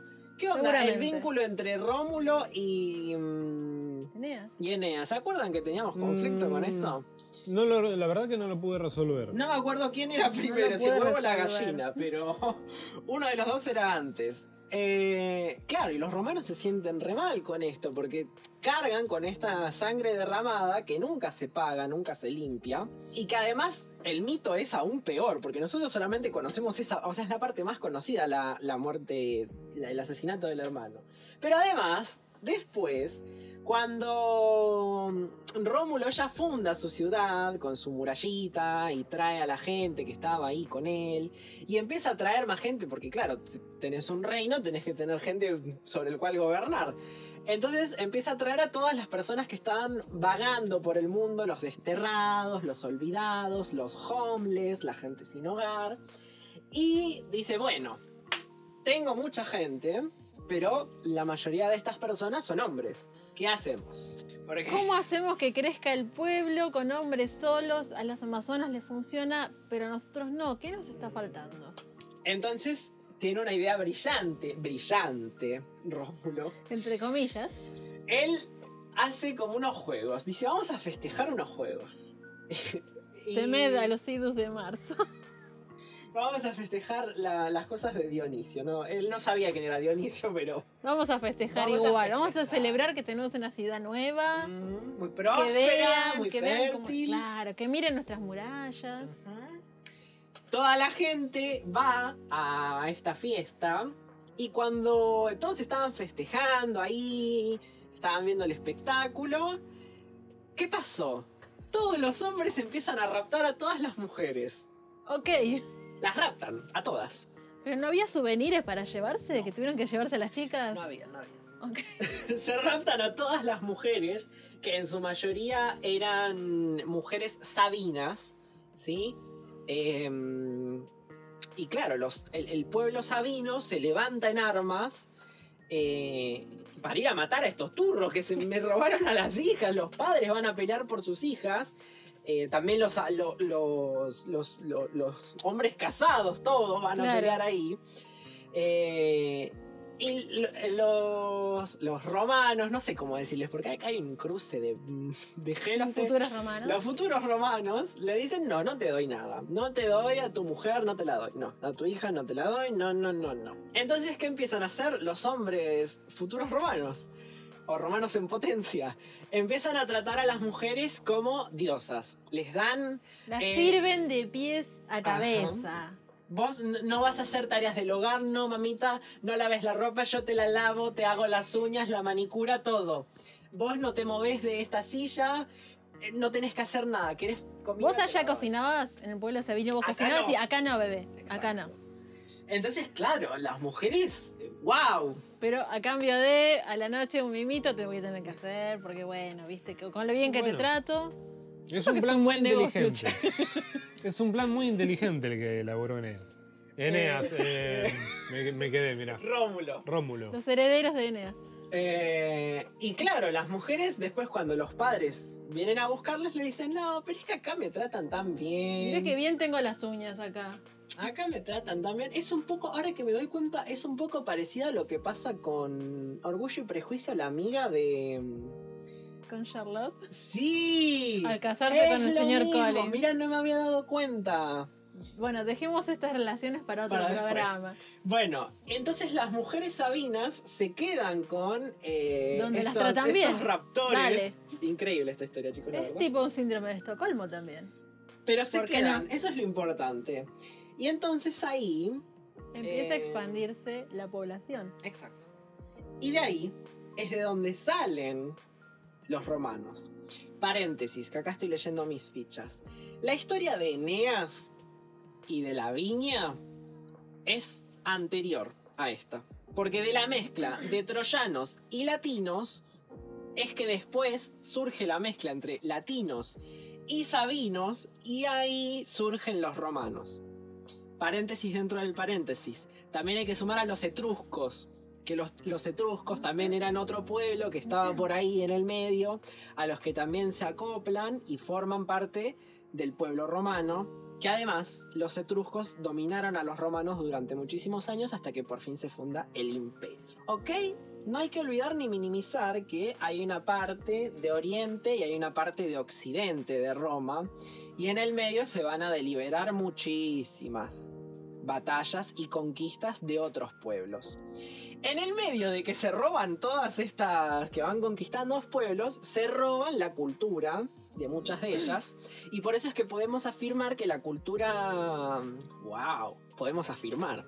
Podemos afirmar que la cultura romana eh, no tenía una religión oficial como tal.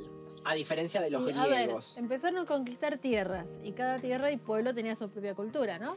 Entonces, uy, ¿qué hacemos? Si no tenemos ni una religión nuestra, entonces, ¿qué hacemos? Vamos a hacer así. Los mantenemos a ustedes. Que es nos como- gusta, nos gusta. Es como si subarrendáramos, o sea, te dejo tu religión, tu tierra, pero acordate que acá mando yo, pero tranqui. Entonces eso sirvió para la expansión cultural, también cultural, religiosa, podía profesar su propia religión y etcétera. Y era como un pasticho de un montón de cosas que al pueblo romano le gustaba. Mira, somos todo esto, somos todo esto. Cristal de razas, ah, acá también. Como Barbie. Sé lo que quiere ser. Todo. Todo. Los griegos tenían la religión olímpica como la religión oficial. Y a los, los romanos les encantó, les encantó ese. Y vamos a cambiarle los nombres, pero básicamente van a ser lo Pero mismo. está buenísimo, me encanta. Entonces, claro. I love it. eh, Pero no es plagio, ¿eh? Igual, o sea, Ah, no es plagio. no podemos decir que tenían una religión, pero tenían un sistema de creencias igual. Sí. Sí, sí, sí. Que después, bueno, a los romanos, no al era invadir religión Roma. oficial, por sí. supuesto. No era oficial. No, pero se creía. Sí. Sí. O sea, Había- a ver. Hubo mucho culto a la diosa Isis. Eso Sí, sí, también. Que se lo menciona en varias eh, obras representativas. Acá lo importante, me parece a mí, es distinguir lo que pasaba en la calle, en el pueblo, a lo que pasaba eh, en las familias patricias o en el Capitolio, que es nosotros, la gente con poder, los que tenemos el saber, la- el, el- el Senado, nosotros no, eh, No vamos a interferir en su. Exacto, en la religión. O sea, nosotros no nos vamos a meter con la religión. Ustedes Porque- crean en lo que quieran, gente pobre. Nosotros vamos a creer en las leyes de los hombres. Y vamos a, a- a- a- por eso es que Roma es, es wow. Imperio.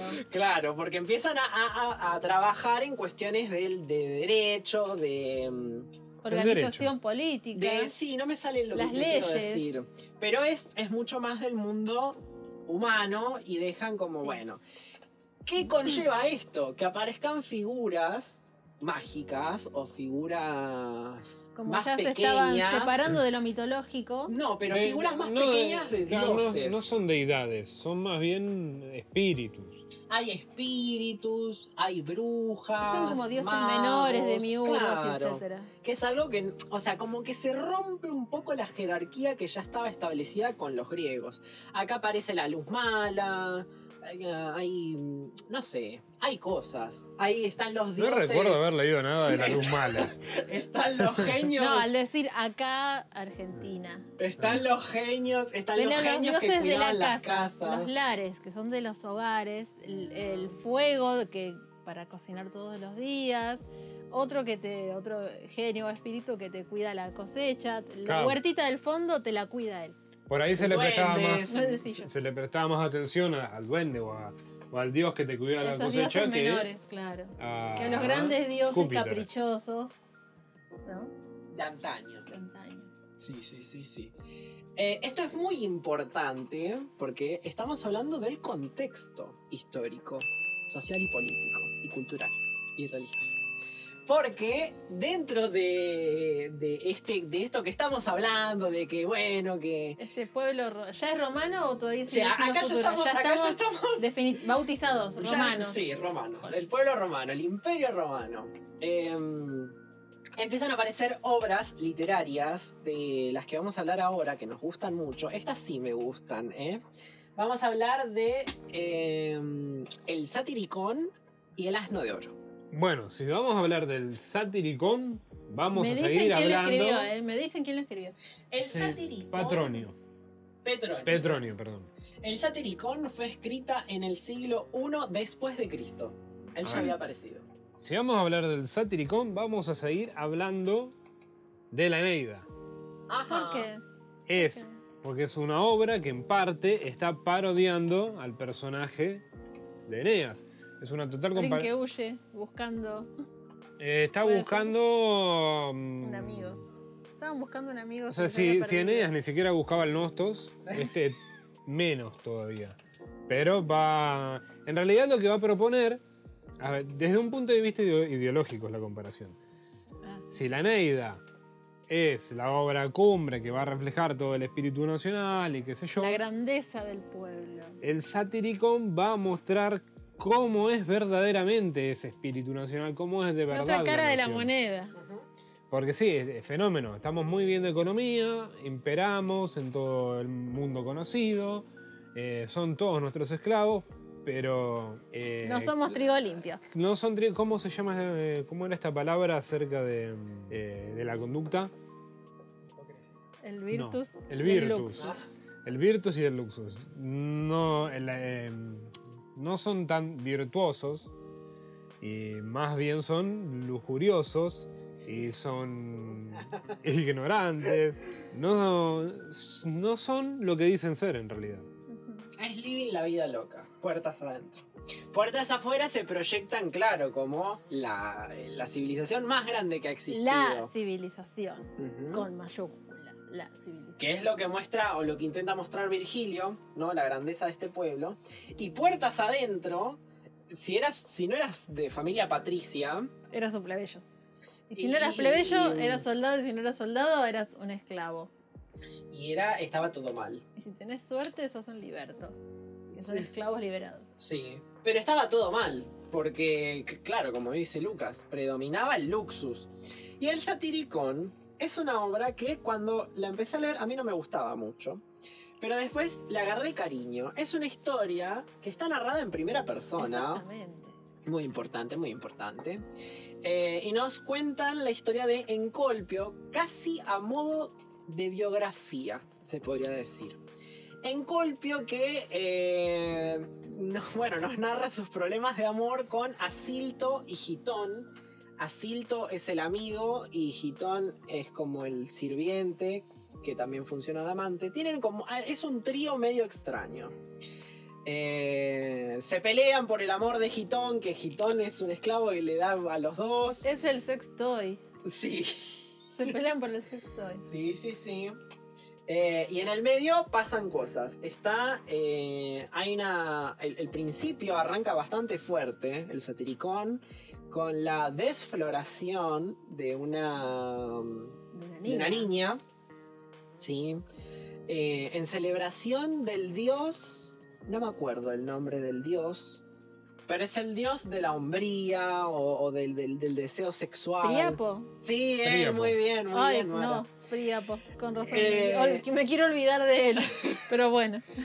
Y bueno, en la celebración de esto, eh, de- violan a, Sí. a una niña.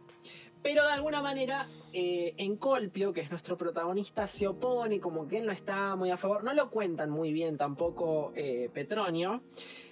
Pero el hecho de haber eh, molestado a Príapo hace que él, durante toda la novela, tenga impotencia sexual.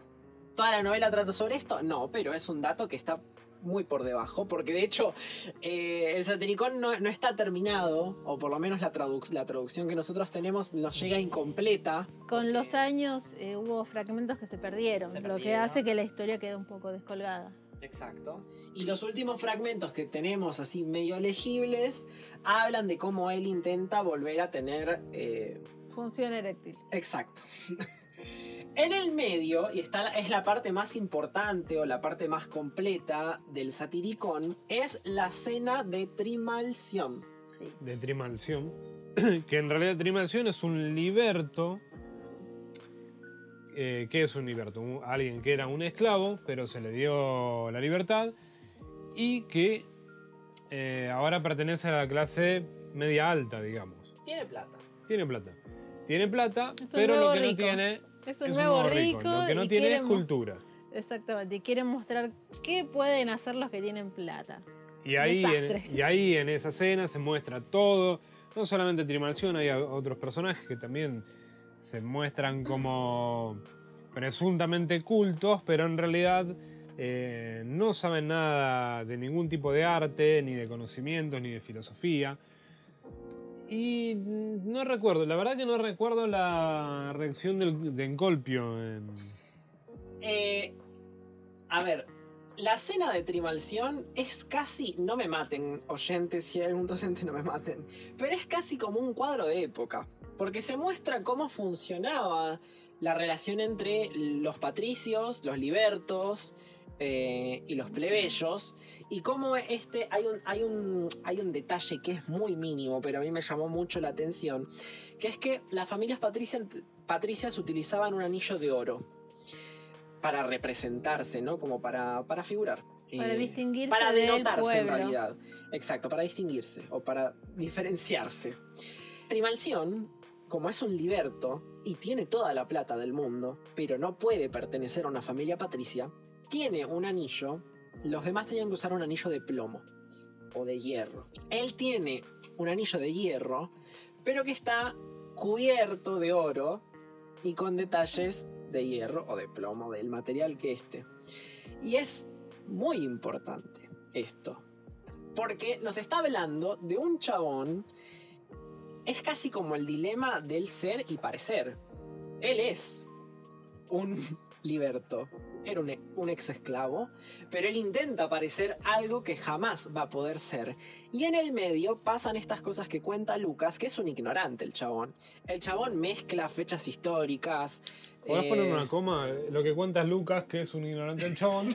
Yo te diría que pongas una coma en el medio. Trimalción. Lucas nos cuenta que. Claro, que Trimalción es un ignorante. Porque se confunde fechas históricas, no la tiene claro tampoco con las con, con la No literatura. tiene gusto, no tiene gusto eh, estético, nada. No. Es como que mucho Trimalción. más Trimalción, Trimalción. También otro dato que es muy importante en esta obra y me encanta es eh, cómo trabaja Petronio eh, la ostentación de a Trimalción. la opulencia. Sí, es, ah, porque acá hay un trabajo literario increíble, porque te lo muestra una Trimalción como que tiene el esclavo que cuenta cosas, o sea, tiene un esclavo que le, que le pregunta, ¿cuántas palomas hay? Cuatro. Bueno, más tarde. ¿Cuántas personas vinieron a esta fiesta? 15. El- su única función de ese esclavo, o sea, por la- para lo que le pagan es para contar cosas, enumerar. Después tenemos eh, el esclavo que lo ayuda a ir al baño, el esclavo que le hace la comida, el esclavo que prepara un show, el esclavo, bueno, es todo tan... Demasiado.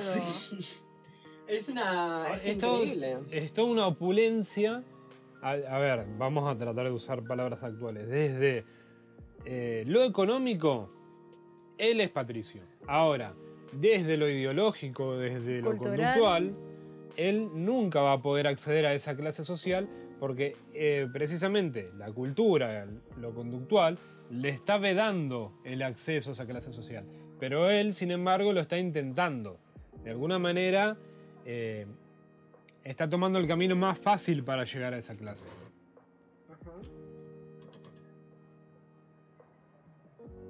Eh, y me encanta porque hay un montón de referencias también a obras literarias. En el Satiricón se menciona a la Odisea y a la Ilíada. Se menciona que hay un cuadro muy grande de las batallas eh, de Aquiles. eh, pero después cuando a Trimalción le preguntan, él no tiene ni idea. Se, menciona un, un hecho muy importante, más, en realidad no se menciona, se narra, cuando se caen del barco, cuando naufragan. Es Sí. la misma escena que padeció Eneas. Entonces de ahí, desde esa, desde esa escena, uno ya se da cuenta que está poniendo en comparación al héroe, que sería Eneas, entre comillas, héroe, y antihéroe Trimalción. Y ya ahí queda claro el mensaje. Si nosotros que, que pretendíamos ser esto, que pretendíamos ser Eneas, en realidad estamos siendo esto. Estamos siendo Trimalción. Es sumamente. Es.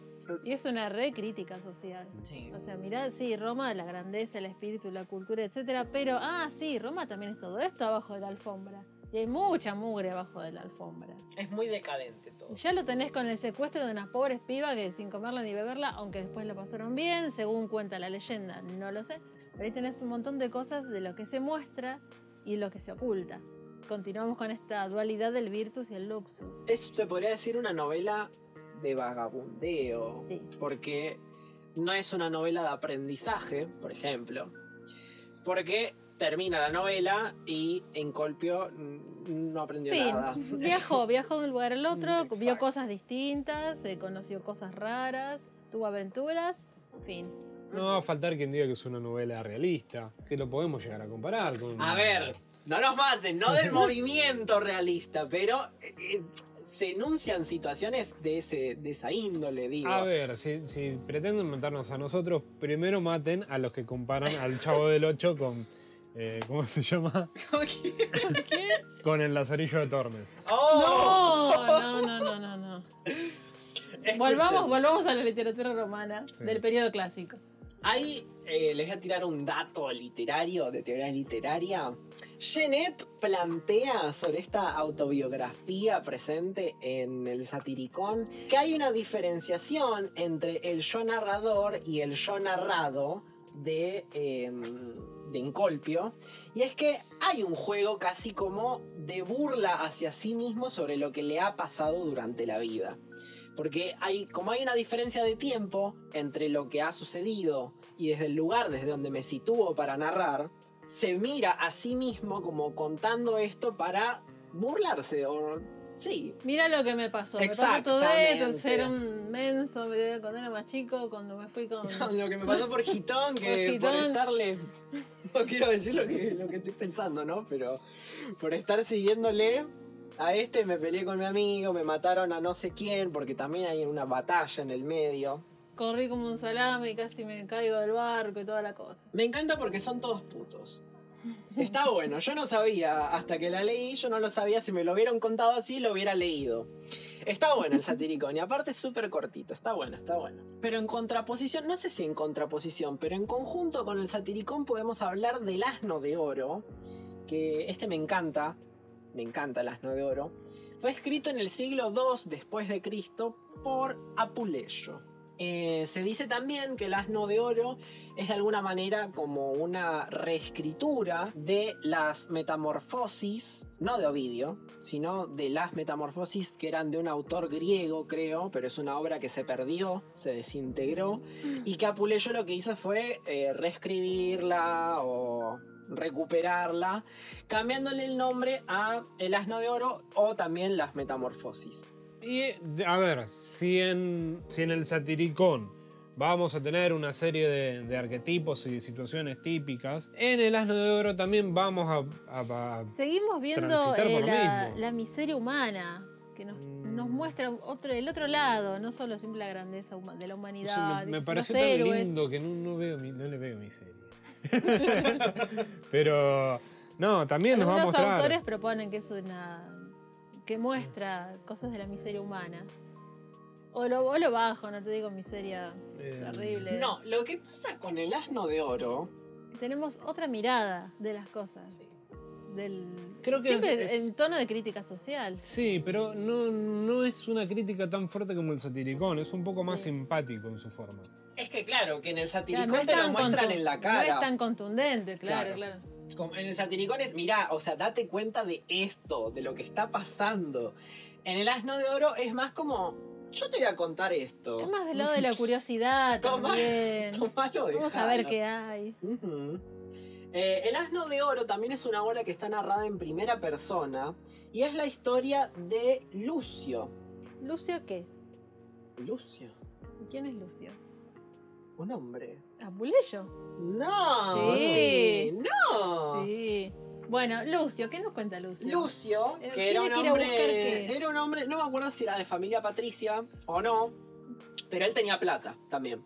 No era liberto, eso seguro, pero tenía plata, o sea, no la pasaba mal. Era un hombre que tenía privilegios eh, y que era muy curioso, como Jorge el Curioso. Era muy curioso y motivado, motivado por esa curiosidad de, de, de, ay, que quiero saberlo todo y él, particularmente a él le importaba mucho la magia, eh, se mete en un terreno peligroso, se va a la ciudad donde nace la magia, que no me acuerdo el nombre de esta ciudad, Igual no, no importa mucho. porque no, no pasa mucho tiempo ahí, pero él busca, eh, él está interesado por los grimorios, por los pentáculos, Se va a Tesalia. a Tesalia, que son todos estos objetos relacionados con la hechicería y que además, eh, que además el mundo de la hechicería, si bien habían magos, el mundo de la hechicería era terreno femenino, era parte del mundo femenino. ¿Se acuerdan de, por ejemplo, la que está con Odiseo? Eh, Circe. Circe. Circe. Bueno, ahí tenemos un ejemplo. Va en busca de la magia, ¿no? De comprenderla, de analizarla, de, de- de querer ver, de querer hacer magia.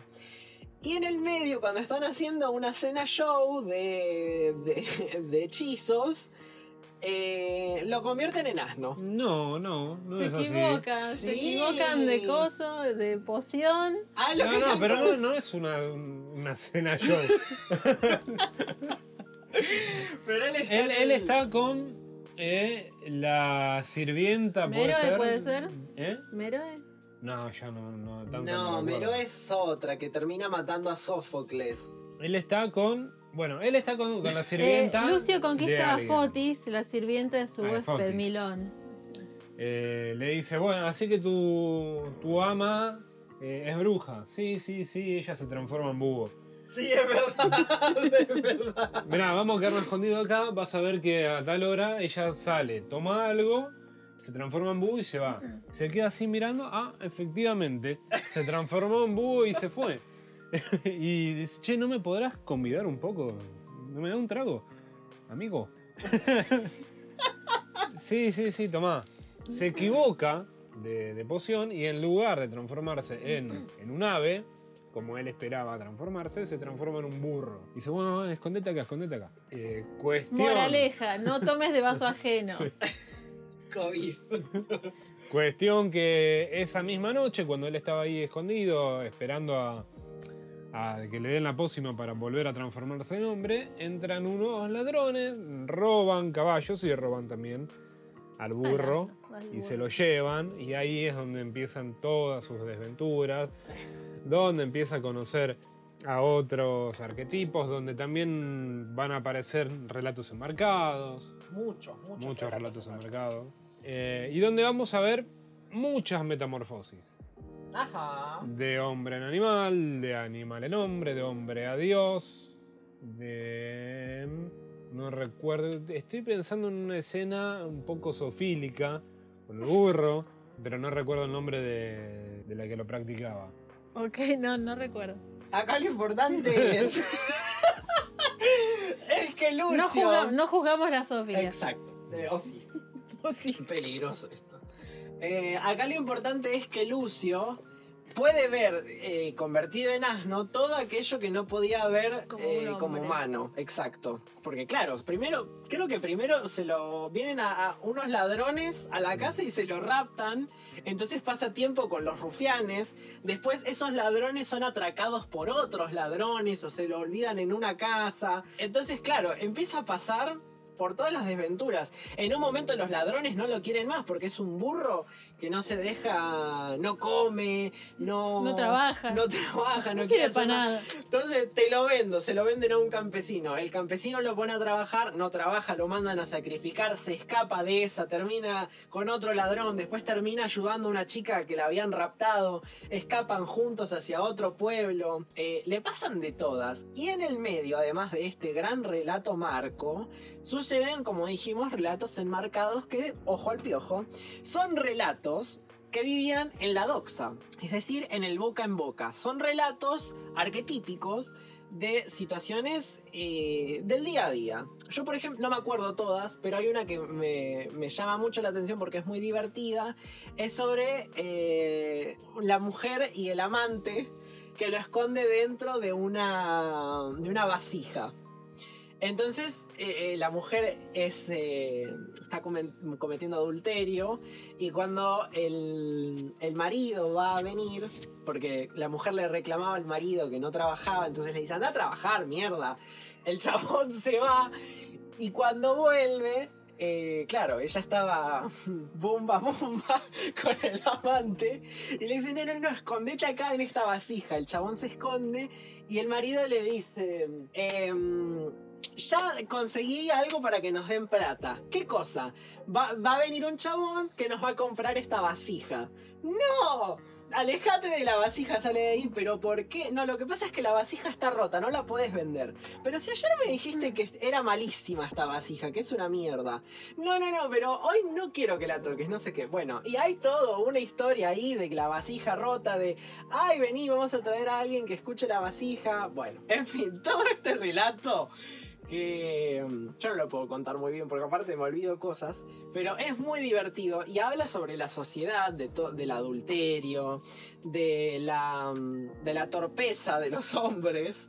Después también hay un relato sobre mm, un juicio que hay una... Bueno, no me los quiero contar todos, pero hay una mujer que es la madrastra de unos chicos. A ver, tiene un hijo con Sí. un chabón, pero era la madrastra como del, del hijo del matrimonio anterior del chabón. Eh, y como no lo quería, lo que hace es tenderle una trampa para asesinar al, a su hijo... Eh, su hijastro. No, a su hijo Biológico. Biológico. biológico, no me sale la palabra, para culpar al, al hijastro. Y la jugada le sale mal porque al final eh, en el medio hay un doctor que es el que le receta el veneno y lo que dice es, bueno, como esta turra, ¿por qué me va a venir a mí a pedir un veneno que es letal? No, yo lo que le voy a hacer es le voy a dar una droga que lo que va a hacer es dormir a la persona y simular que esa persona está muerta.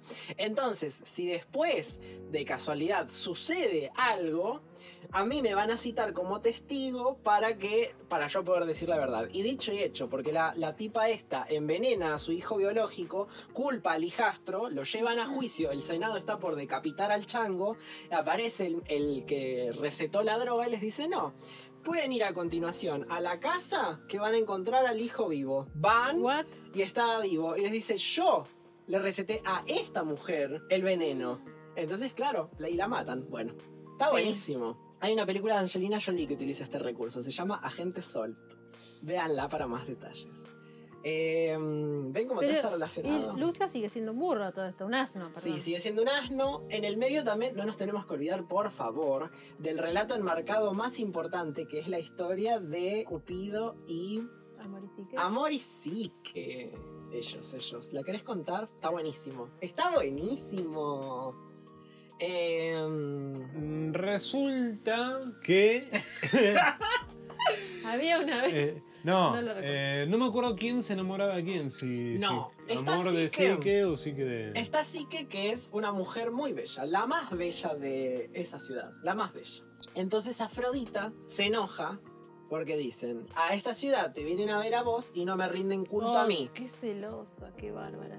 Qué, Qué vanidosa. qué repetitivo aparte, porque a todas les pasa lo mismo. Re vanidosa. Y claro, porque todos, todo el mundo decían que Psique era la encarnación de Afrodita en el mundo humano. Ay, dijo, a mí nadie me saca el lugar. Ninguna chirusa va a venir a ser más linda que yo.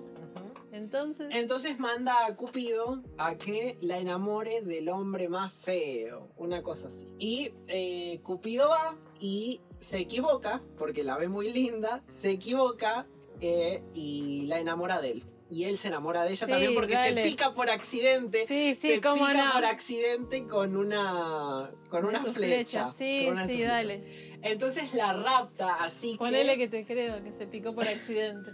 La rapta y se la lleva a su castillo eh, en el medio de las nubes. Bueno, pero ¿qué pasa? Que Cupido, no me acuerdo por qué, como es un dios, no puede ser observado por los humanos. Entonces él iba a verla todas las noches, así que... Y le decía, a ver, yo te amo, estoy locamente enamorado de vos, pero vos no podés verme. Y si vos desconfías de mí, te vas de este castillo que tantos lujos tiene. Bueno, sí que le cree hasta que eh, va a ver a sus hermanas y les cuenta, ay no, que a mí en este, en este castillo me tratan tan bien y, y me encanta. Y las hermanas ya estaban casadas, pero claro, cuando ven el castillo y ven los lujos y ven lo ostentoso que es, dicen, nah, esta, que encima es la menor, tiene más Tiene más lujos que que, yo, juntas. Vamos a tenderle una trampa. No, lo que pasa es que vos estás casada con un monstruo, con un ser vil y horrendo. Y ella se preocupa, no, que no, que con quién Claro, estoy al no verlo, con sus ojos humanos, Y una noche prende una lámpara, lo ve, se enamora, dice, "Ah, es un dios de Cupido, y sin querer le tira la cera caliente en, a Cupido. Cupido se despierta y le dice, yo te dije que no me tenías que ver, no confiaste en mi palabra, me voy, se va. Eh, a todo esto, y la pobre Psique con su y corazón sí roto. que- y sí que se queda muy mal, y se tiene que ir del castillo porque... Ay, no, se quedó sin chico y sin casa. Qué bajón. Pero, a ver, ni tonta ni boluda. Porque después cobra venganza de las hermanas. Les dicen, ¿Qué te parece? ay, a mí eh, este hombre que me daba todos los lujos me dejó. Pero, ¿saben qué fue lo que yo hice? Fui hasta este acantilado y cuando escuché una voz me tiré. Y las hermanas dicen, "Ah". Ah, vamos, vamos, yo quiero. y van y las dos se suicidan. Las, ¿En serio? Las suicidas. En serio, en serio, no, no estoy exagerando, es así. ¿Qué pasa? Después se siente muy mal, dice, ay, bueno, maté a mis hermanas, soy una persona horrible. Eh, pero quiero volver a ver al amor de mi vida, que es Cupido. Entonces va y le pide por favor a Afrodita, perdóname, pero yo quiero estar con tu hijo, estoy muy, eh, muy enamorada. Entonces Venus le dice, perfecto, para que vos vuelvas a estar con él, te voy a dar esta misión. Y una misión era una cosa así como le dio una montaña de garbanzos, granos de arroz, legumbres, todo. Bueno, tenés que separar cada uno de su clase. No quiero que haya uno de todo esto y tenés una tarde para hacerlo. Y sí que como, ay, no, no, pero no puedo con esto. Y se rindan los dos minutos. Ajá, pero porque vienen las hormigas, Vienen las hormigas y como la ven a ella tan linda, Una tan doncella. hermosa. Medio cenicienta, ¿no? Sí, es lo que te iba a decir. Ay, no, sí, que no te preocupes, nosotras te ayudaremos. Si eran la ratones se comían las legumbres. Y le ayudan a separar todos los granos. Llega Venus, dice, pero le di una misión imposible para una humana. La madre. Te voy a dar otra misión. La otra misión es que vayas al monte más alto y traigas un vaso de esta agua que tiene no sé qué poder. Y ella empieza a subir el monte y se cansa también a los dos Ay, minutos que floja. ay, soy imposible que Drama, jamás- drama queen. drama queen, que jamás voy a poder conseguir esto. Aparece un águila que va por ahí, ay, y se Se apiada de ella. Tranquila, sí, que yo iré hasta lo más alto de aquel monte y te traeré con mis plumas en una hoja El agua. el agua. Y le trae el agua. Qué buena onda, qué buena suerte que tiene Psique. Venus llega, pero dice, pero Esta, es imposible. O sea, ¿cómo hizo? No, no. Con esto, esta misión, con esta se deja de joder. exacto, con esta que le voy a dar para que tenga y guarde. ¿Vas a ir al Averno? ¿Vas a ir al reino de, de ¿Vas- Hades? ¿Vas Te a ir vas a al- ir al tártaro. Vas a ir y le vas a pedir a Proserpina que te dé una caja para mí. Ella ya sabe qué es lo que le encargué. Y ella de nuevo. Ay, no hay delivery. Oh, No había bueno, Rappi. ahí voy. No había rápido. Y ella confundida que, ay, que, pero ¿cómo tengo que ir? O sea, para ir al tártaro, ¿cómo voy? Me tengo que matar para ir al tártaro. Bueno, se aparece una doncella, una, una hechicera, y le dice, mami, mira, Yo tengo la aposta. Vos te vas a ir con estas dos monedas y te vas a ir con estas dos tortas. Cuando vas a bajar por este tronco, porque había un tronco que se abría y te llevaba al Averno, que justo estaba ahí a la vuelta de la esquina, Claro. vas a bajar, le vas a dar una moneda a, Caronte. a Caronte, no le vas a dirigir la palabra, no te vas a bajar del barco. Cuando estés enfrente de mm, el perro de tres cabezas, de, mm, Cerbero. de Cerbero, le vas a dar una torta de carne y te vas a guardar una moneda y una torta. Vas a ir hasta el reino de Proserpina, no la vas a mirar a los ojos, te vas a arrodillar frente a ella. Cuando ella te ofrezca el mayor de los banquetes, vos con humildeza le vas a decir, no señora, con un vaso de agua estoy bien. Efectivamente, Proserpina le ofrece el banquete, sí que se niega, le da el vaso con agua, le da la cajita que le pidió Venus. A la vuelta le da de nuevo la torta a Cerbero. a Cerbero y le da la otra moneda El a viaje de Caronte. vuelta a Caronte. Exacto. Ella llega a la superficie y se lo conseguí. Por fin. Pero ve la caja y dice. Era una caja muy linda. Y dice. ¿Qué será lo que hay acá adentro que Ay, es tan, no, querida. tan preciado por Venus y que encima lo conservaba Proserpina en el Averno? Y ¿Qué gracias será? a ¿Qué esto será? voy a volver a estar con Cupido. Ay, voy a. Y ay, si tendrá el secreto de la belleza máxima. Ah, bueno, a ver un poquito, que a quién le hará daño. La abre, pum, se muere. Fin. Es excelente. A mí me parece buenísimo. Obviamente esto no termina acá, chicos, porque después aparece Cupido, la ve muerta y dice, no, mi vida, ¿cómo vas a estar muerta? La revive con un beso y la Ah. convierte en diosa. Porque se la lleva al Olimpo, le da de beber la ambrosía, Venus se retuerce de odio y de rencor, pero a ver, cumplió las tres pruebas, no puede hacer nada.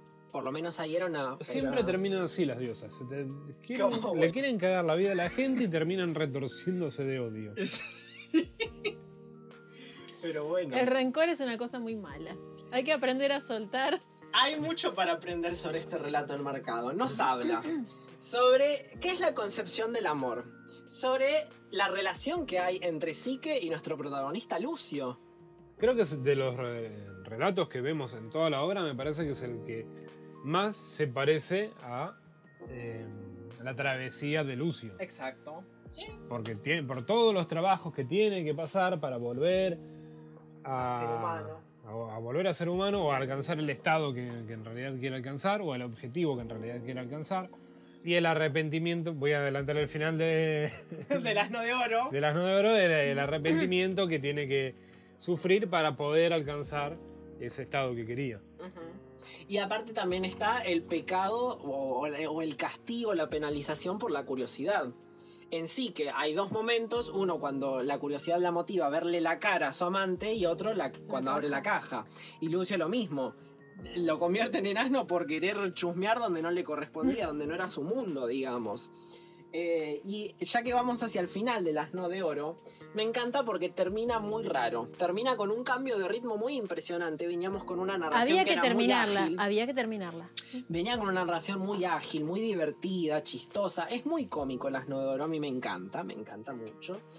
Y de la nada cambia, hay como un cambio de paradigma, un cambio de visión de Lucio.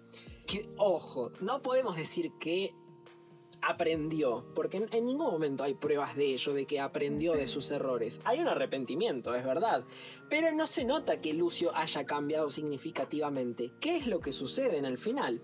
Lucio, cuando eh, le pide a Isis, la reina, la diosa egipcia, perdón, la diosa de la hechicería máxima, cuando le pide que por favor lo transforme en humano y ella le da las indicaciones que tiene que hacer, que tiene que comer rosas para poder volver a ser humano, y lo hace, él dedica lo que queda del resto de su vida a servir a Isis. Y acá yo estuve leyendo a dos teóricos o a un teórico, no me acuerdo, que planteaba que este final se puede leer de dos maneras. Uno, que es que efectivamente Lucio se arrepiente y por eso decide rendirle culto a Isis. O dos, que Apuleyo nos está tendiendo una trampa. Y es que, si a ver, si todo esto ha sido una sátira o una historia para burlarse de, es factible que el final también lo sea. Que sea una trampa medio engaña pichanga de, a ver, me estoy burlando de la religión. ¿O vos te pensás que acaso porque después de haber vivido todas estas peripecias, vos con, mi- con la religión vas a solventar los problemas del mundo? Pues no. Eh, y es interesante, porque, repito, Sí, Lucio no aprende nada. No aprende nada, pero si te pones a ver, tampoco hay un cambio en él. No. re- pero me refiero a un cambio, él pasó de ser un asno a un hombre. Pero mientras era asno, estaba en la servidumbre y, convertido otra vez en hombre, vuelve a estar en la servidumbre, continúa. Lo único que hace Solo cam- cambio de piel. cambio de amo. Cambio de amo, sí. No, no. y que pasó varias, no veces durante el relato. Cambia siempre de amo y siempre lo van llevando de un lado al otro. Siempre está subordinado a algo. Y termina subordinado ahí. No, no aprendió y solamente cambió de dueño. Estuvo muy bueno esto del asno de oro. ¿Algo más que quieran agregar de esto? Hay un par de obras más que las vamos a hablar muy por arriba porque nos gustan, pero tampoco es como para detenernos mucho, que es eh, Ovidio. Las obras de Ovidio se enmarcan, para que se den una idea, en el siglo II. ¿Puede ser? No, Sí. mentira, mentira. Es en el siglo I antes de Cristo, en el año 2 antes de Cristo. Así lo tengo marcado en mi línea del tiempo. Acá tenemos eh, Ovidio. Es. Su eh, obra más conocida es Metamorfosis. Coincide en nombre, pero tiene un contenido diferente. Lo que me interesa de esto es que rivaliza con la Biblia eh, católica que conocemos. Porque esta metamorfosis de Ovidio cuenta el origen de las estrellas, de los planetas, de la Tierra, el Big Bang, bueno, lo leen ahí. Que Tienen aparte es más ahí. divertido. Es más divertido. Y mm, pueden relacionar este con los signos del zodíaco, porque la estrella tal, que etcétera. Ya saben a qué me refiero con las constelaciones. Muestra el origen del mundo hasta el origen de Roma, por supuesto. Y esto es lo que hace que mm, a mí se me figura que es como el texto fundacional, así como la Biblia. Funda una religión también. Tenemos toda esta historia de este pueblo, tenemos la historia del otro pueblo de los judíos, y fue escrita más o menos en la misma época. Según algunos estudiosos, la Biblia, el Antiguo Testamento se empezó a escribir el siglo 3 antes de Cristo. El Nuevo Testamento es del año 0 en adelante de nuestra era. Y las metamorfosis de Ovidio me dijiste que era en el Siglo I Uno, antes de Cristo. antes de Cristo. Sí. Eh, las metamorfosis es la wiki de la mitología. tanto de la romana como de la griega. Si tienen dudas sobre el origen de algún ser mitológico o, o- o quién es pariente de quién, etcétera, se van a las metamorfosis de Ovidio. Se buscan el índice onomástico o el índice alfabético y lo tienen todo ahí. Absolutamente todo está en las metamorfosis de Ovidio. ¿Lo leí completo? Pues claro que no, mi ciela. Pero cuando tengo dudas sobre algún dios, recurro a ese libro. Y la otra obra muy importante de Ovidio es El arte de amar, que me parece un corchazo, pero eh, está interesante leerlo más eh, en los tiempos en los que estamos, porque nos damos cuenta que esta obra, que es del siglo I antes de Cristo, revela que la sociedad no ha cambiado nada o ha cambiado muy poco. En el arte de amar, Ovidio lo que hace es relatar o enunciar algunos consejos, tips, trucos para que la mujer esté más bella, para seducir al hombre y al hombre para poder conseguir mujer. Dentro de estos tips encontraremos consejos tales como si eres hombre, mantente bronceado con tu cuerpo peludo, mantén una barba abundante, límpiate tus partes íntimas, pero refleja alguna especie de olor masculino o viril, eh, desenvuélvete como en las tareas de que debe hacer un hombre, o sea, frente al sol, en la agricultura y demás. Paréntesis, Lucas se señala a sí mismo para que entiendan.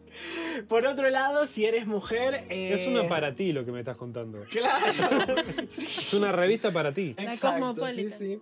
Si sos mujer, cambio- tenés que eh, alejarte del sol, tenés que mantener tu piel lo más blanca posible. Y Coco Eh, Chanel vino a tirar todos esos tips ¿Quién? al tacho. ¿Quién? Coco Chanel. Ella fue la que innovó el poniendo bronceado. el bronceado Wow. como símbolo de estatus. Porque tenías plata para irte de Para vacaciones. muy bien, muy bien, Mara. Pero en esa época, una tenía que ser blanca. eh, Como el poema de Alfonsina Storni es. Sí. El de Tú tú, me me quieres quieres- blanca, tú me quieres nibia. Exactamente así. La mujer tenía que ser blanca, tenía que tener una linda sonrisa. Si no la tenías, no te podías reír. Ovidio te recomendaba no reírte en público. Eh, te decía que tenías que ser mesurada, que no tenías que realizar tareas domésticas, que la mujer únicamente se podía dedicar al cuidado de los niños. Y ni siquiera a la enseñanza, era como que al cuidado de que estés bien no podías cocinar. Eh, bueno, te daba todas estas cosas y uno dice, wow, qué loco. Limpia. Hace 10 años no estábamos muy lejos de esto. blanca, limpia, perfumada, divina, que su voz no sea más fuerte que un susurro. Eh, creo que no soy mujer. Según los cánones de Ovidio. Exacto. Eh, creo que Ovidio tiene unas horas más, pueden ser que, no sé. Eh, pero no viene Sí, estaban eh, enfocadas a la didáctica. Sí. Porque el- la literatura no solo era para mostrar el arte y la cultura y el espíritu, sino también para educar. Ujú. Tenemos el Ars Amandi, que era el arte de amar. Una que se llama Medicamina, puede ser, que hablaba sobre menjonjes, etcétera, eh, Me encanta, me medicamentos, encanta, medicamentos. Ah, que también se le llama Ars Remedia, que también había tips de belleza para hombres, mujeres, etcétera. Bueno, Ovidio, en fin, léanlo como con cuidado. Por último, como hicimos en el, en el programa anterior, creo que también lo dijimos a lo último, vamos a hablar un poquito sobre poesía. Hay mucho en la literatura romana sobre poesía, hay muchos poetas, pero nosotros queremos hablarles de eh, nuestro favorito, o por lo menos el mío lo es, porque es muy cochino él. Eh, es Catulo. Es, eh, su escritura es muy escatológica, es muy... remite mucho a lo... A, a- a lo Su tema es el amor. a lo- En sus poemas es el amor, erótico, pero ah, el amor, pero no solo el amor romántico que conocemos gracias a Becker, sino también el lo erótico, que lo tomó de otros eh, él lo puso, lo puso la carne en el asador, decía, bueno, gente, esto existe, esto es parte de la poesía es parte de la vida, lo erótico también es parte de la vida. Sí. Eh, Catulo. Perdón que perdí mi ficha. Catulo es del. ¡Wow! Es del 54, o sea, murió en el 54 antes de Cristo. Es anterior a Virgilio. Eh, eh, año. No siglo. en el año Siglo 54 antes de Cristo. Siglo I. Eh, Catulo le dedica la mayor cantidad de sus poemas a su mujer o amante. Es un, un interés amoroso porque ella estaba casada. Ajá. Estaba prohibido, era una relación prohibida. Como a ambos les gustaba la poesía porque ella también era poetisa, pero desde su familia patricia era solo para entretener a la familia. Eh, Catulo escribe para Claudia o Claudia, pero con el seudónimo de Lesbia, porque ambos eran fans de Safo de Lesbos. Sí, me encanta fan. ese dato, me encanta ese dato. Bueno, tengo una pequeña poesía de Catulo para lesbia, ¿no? Dice así. Vivamos, lesbia mía, y amemos, y las habladurías de esos viejos tan rectos, todas, valorémoslas en un solo haz. Los soles pueden morir y renacer. Nosotros, en cuanto la efímera luz se apague, habremos de dormir una noche eterna. Dame mil besos, luego cien, luego otros mil, luego cien una vez más. Luego, sin parar, mil otros. Luego cien, luego, cuando hayamos hecho muchos miles, los revolveremos para no saberlos, o para que nadie con mala intención pueda mirarnos desde través, cuando sepa que es tan grande el número de besos. Ay, se querían besuquear toda la noche. Es un Forever and ever. ¡Qué amor! Siento hasta acá la baba. Ah, Yo tengo para compartirles. Y Es, como- es muy parecido. como a Catulo le gustaba besuquear. Pero ahora que me doy cuenta es muy parecido el poema que yo voy a leer de él. Resulta que Catulo también tenía otro interés amoroso, pero era hombre. Y era uno de sus discípulos que se llamaba Juvencio. Ahí creo que son cuatro los poemas nada más que le dedica a este... mm, Joven. a, a este joven.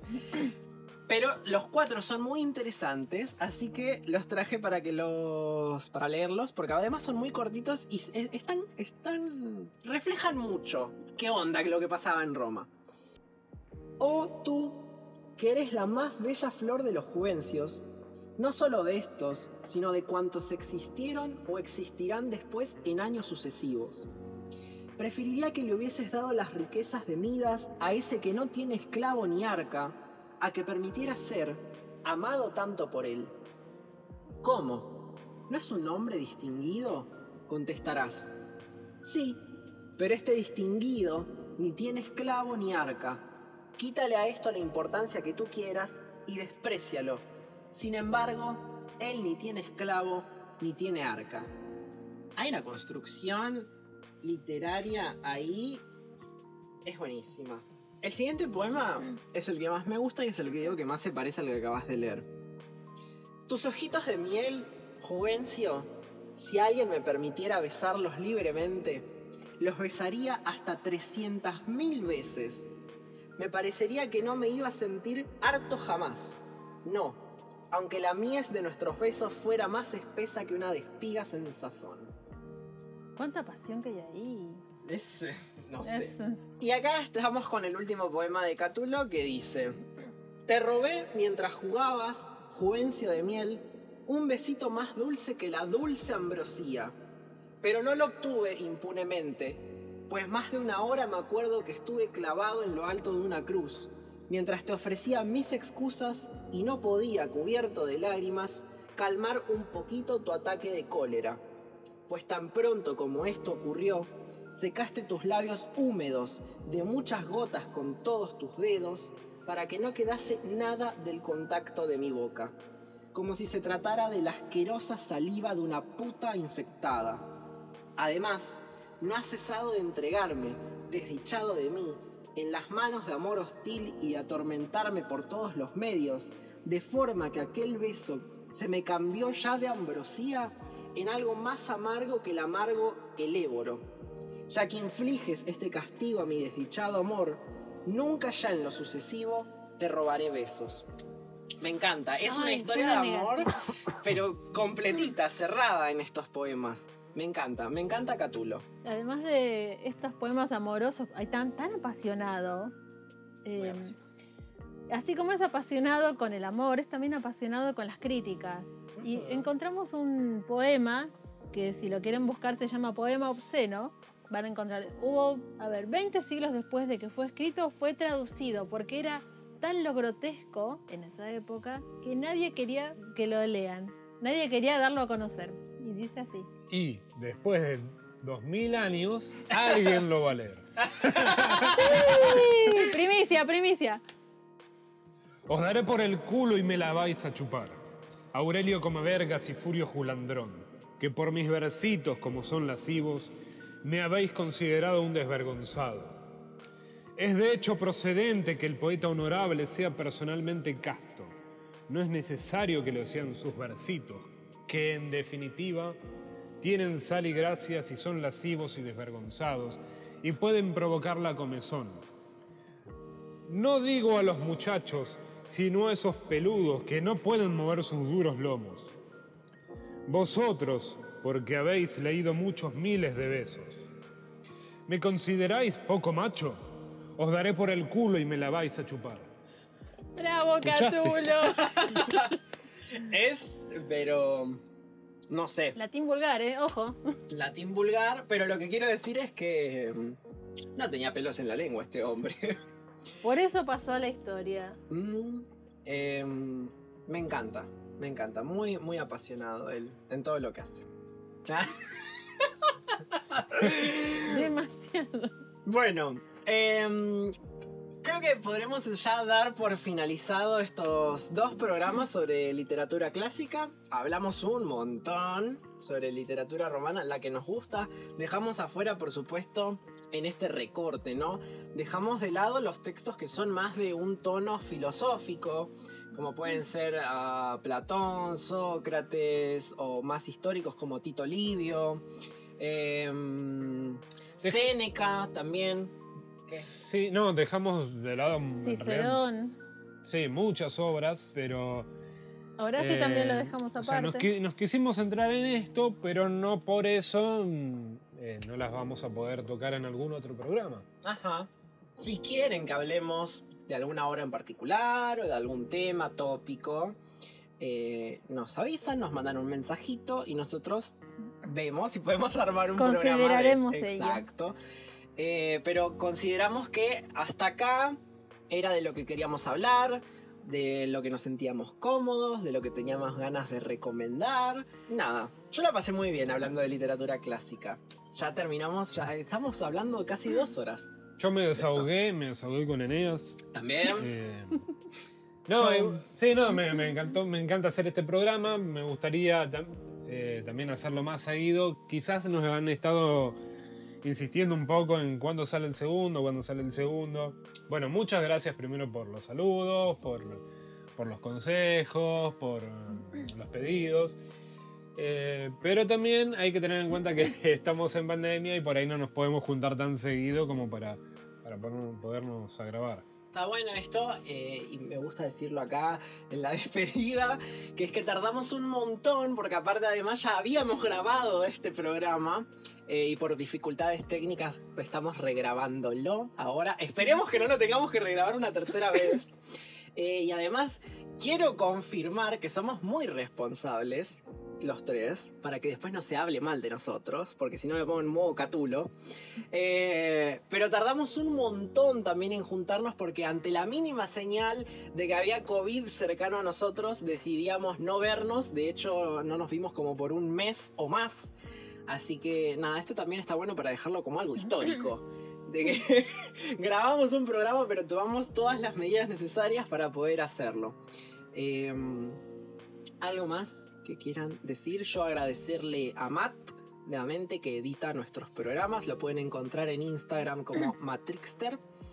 Em, ah, bueno, a ustedes por haber venido y a los oyentes yo por habernos mandar escuchado. un, un saludo a la gente de, de toda la vuelta, Es verdad, es verdad. que Es verdad. siempre nos banca, es gente muy copada. Ujú.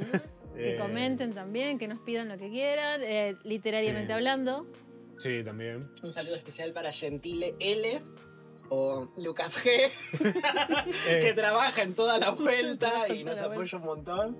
Y también a Martín, que también me entrevistó, bueno, hace mucho, pero me entrevistó y estuvo genial. Así que escuchen el programa de toda la vuelta en YouTube y en la radio todavía no están, pero la- cuando estaban. En la radio, bueno, por cuestiones de espacio y de, de esta dinámica no podemos volver. Pero estamos en YouTube, eh, nos buscan como toda la vuelta. Eh, estamos en Spotify y estamos en Radio Cut, que van a poder escuchar los programas viejos de cuando estábamos en la radio. Buenísimo. Para. También agradecerles a ustedes que están acá, que se la pasaron hab- hablando, porque si ustedes no hablan yo no puedo acotar, Mentira. porque la acotación sola no existe, tiene que basarse en lo que dicen ustedes. Agradecer a quienes nos escuchan, quienes nos bancan, quienes nos piden más programas. Eh, y sí, eso. A nuestro editor, por supuesto, que sin él creo que haríamos, eh, no haríamos tanta magia. Y bueno, nada más. Nada más. Eso es todo. Muchísimas gracias y hasta el próximo programa. Hasta luego. Yeah.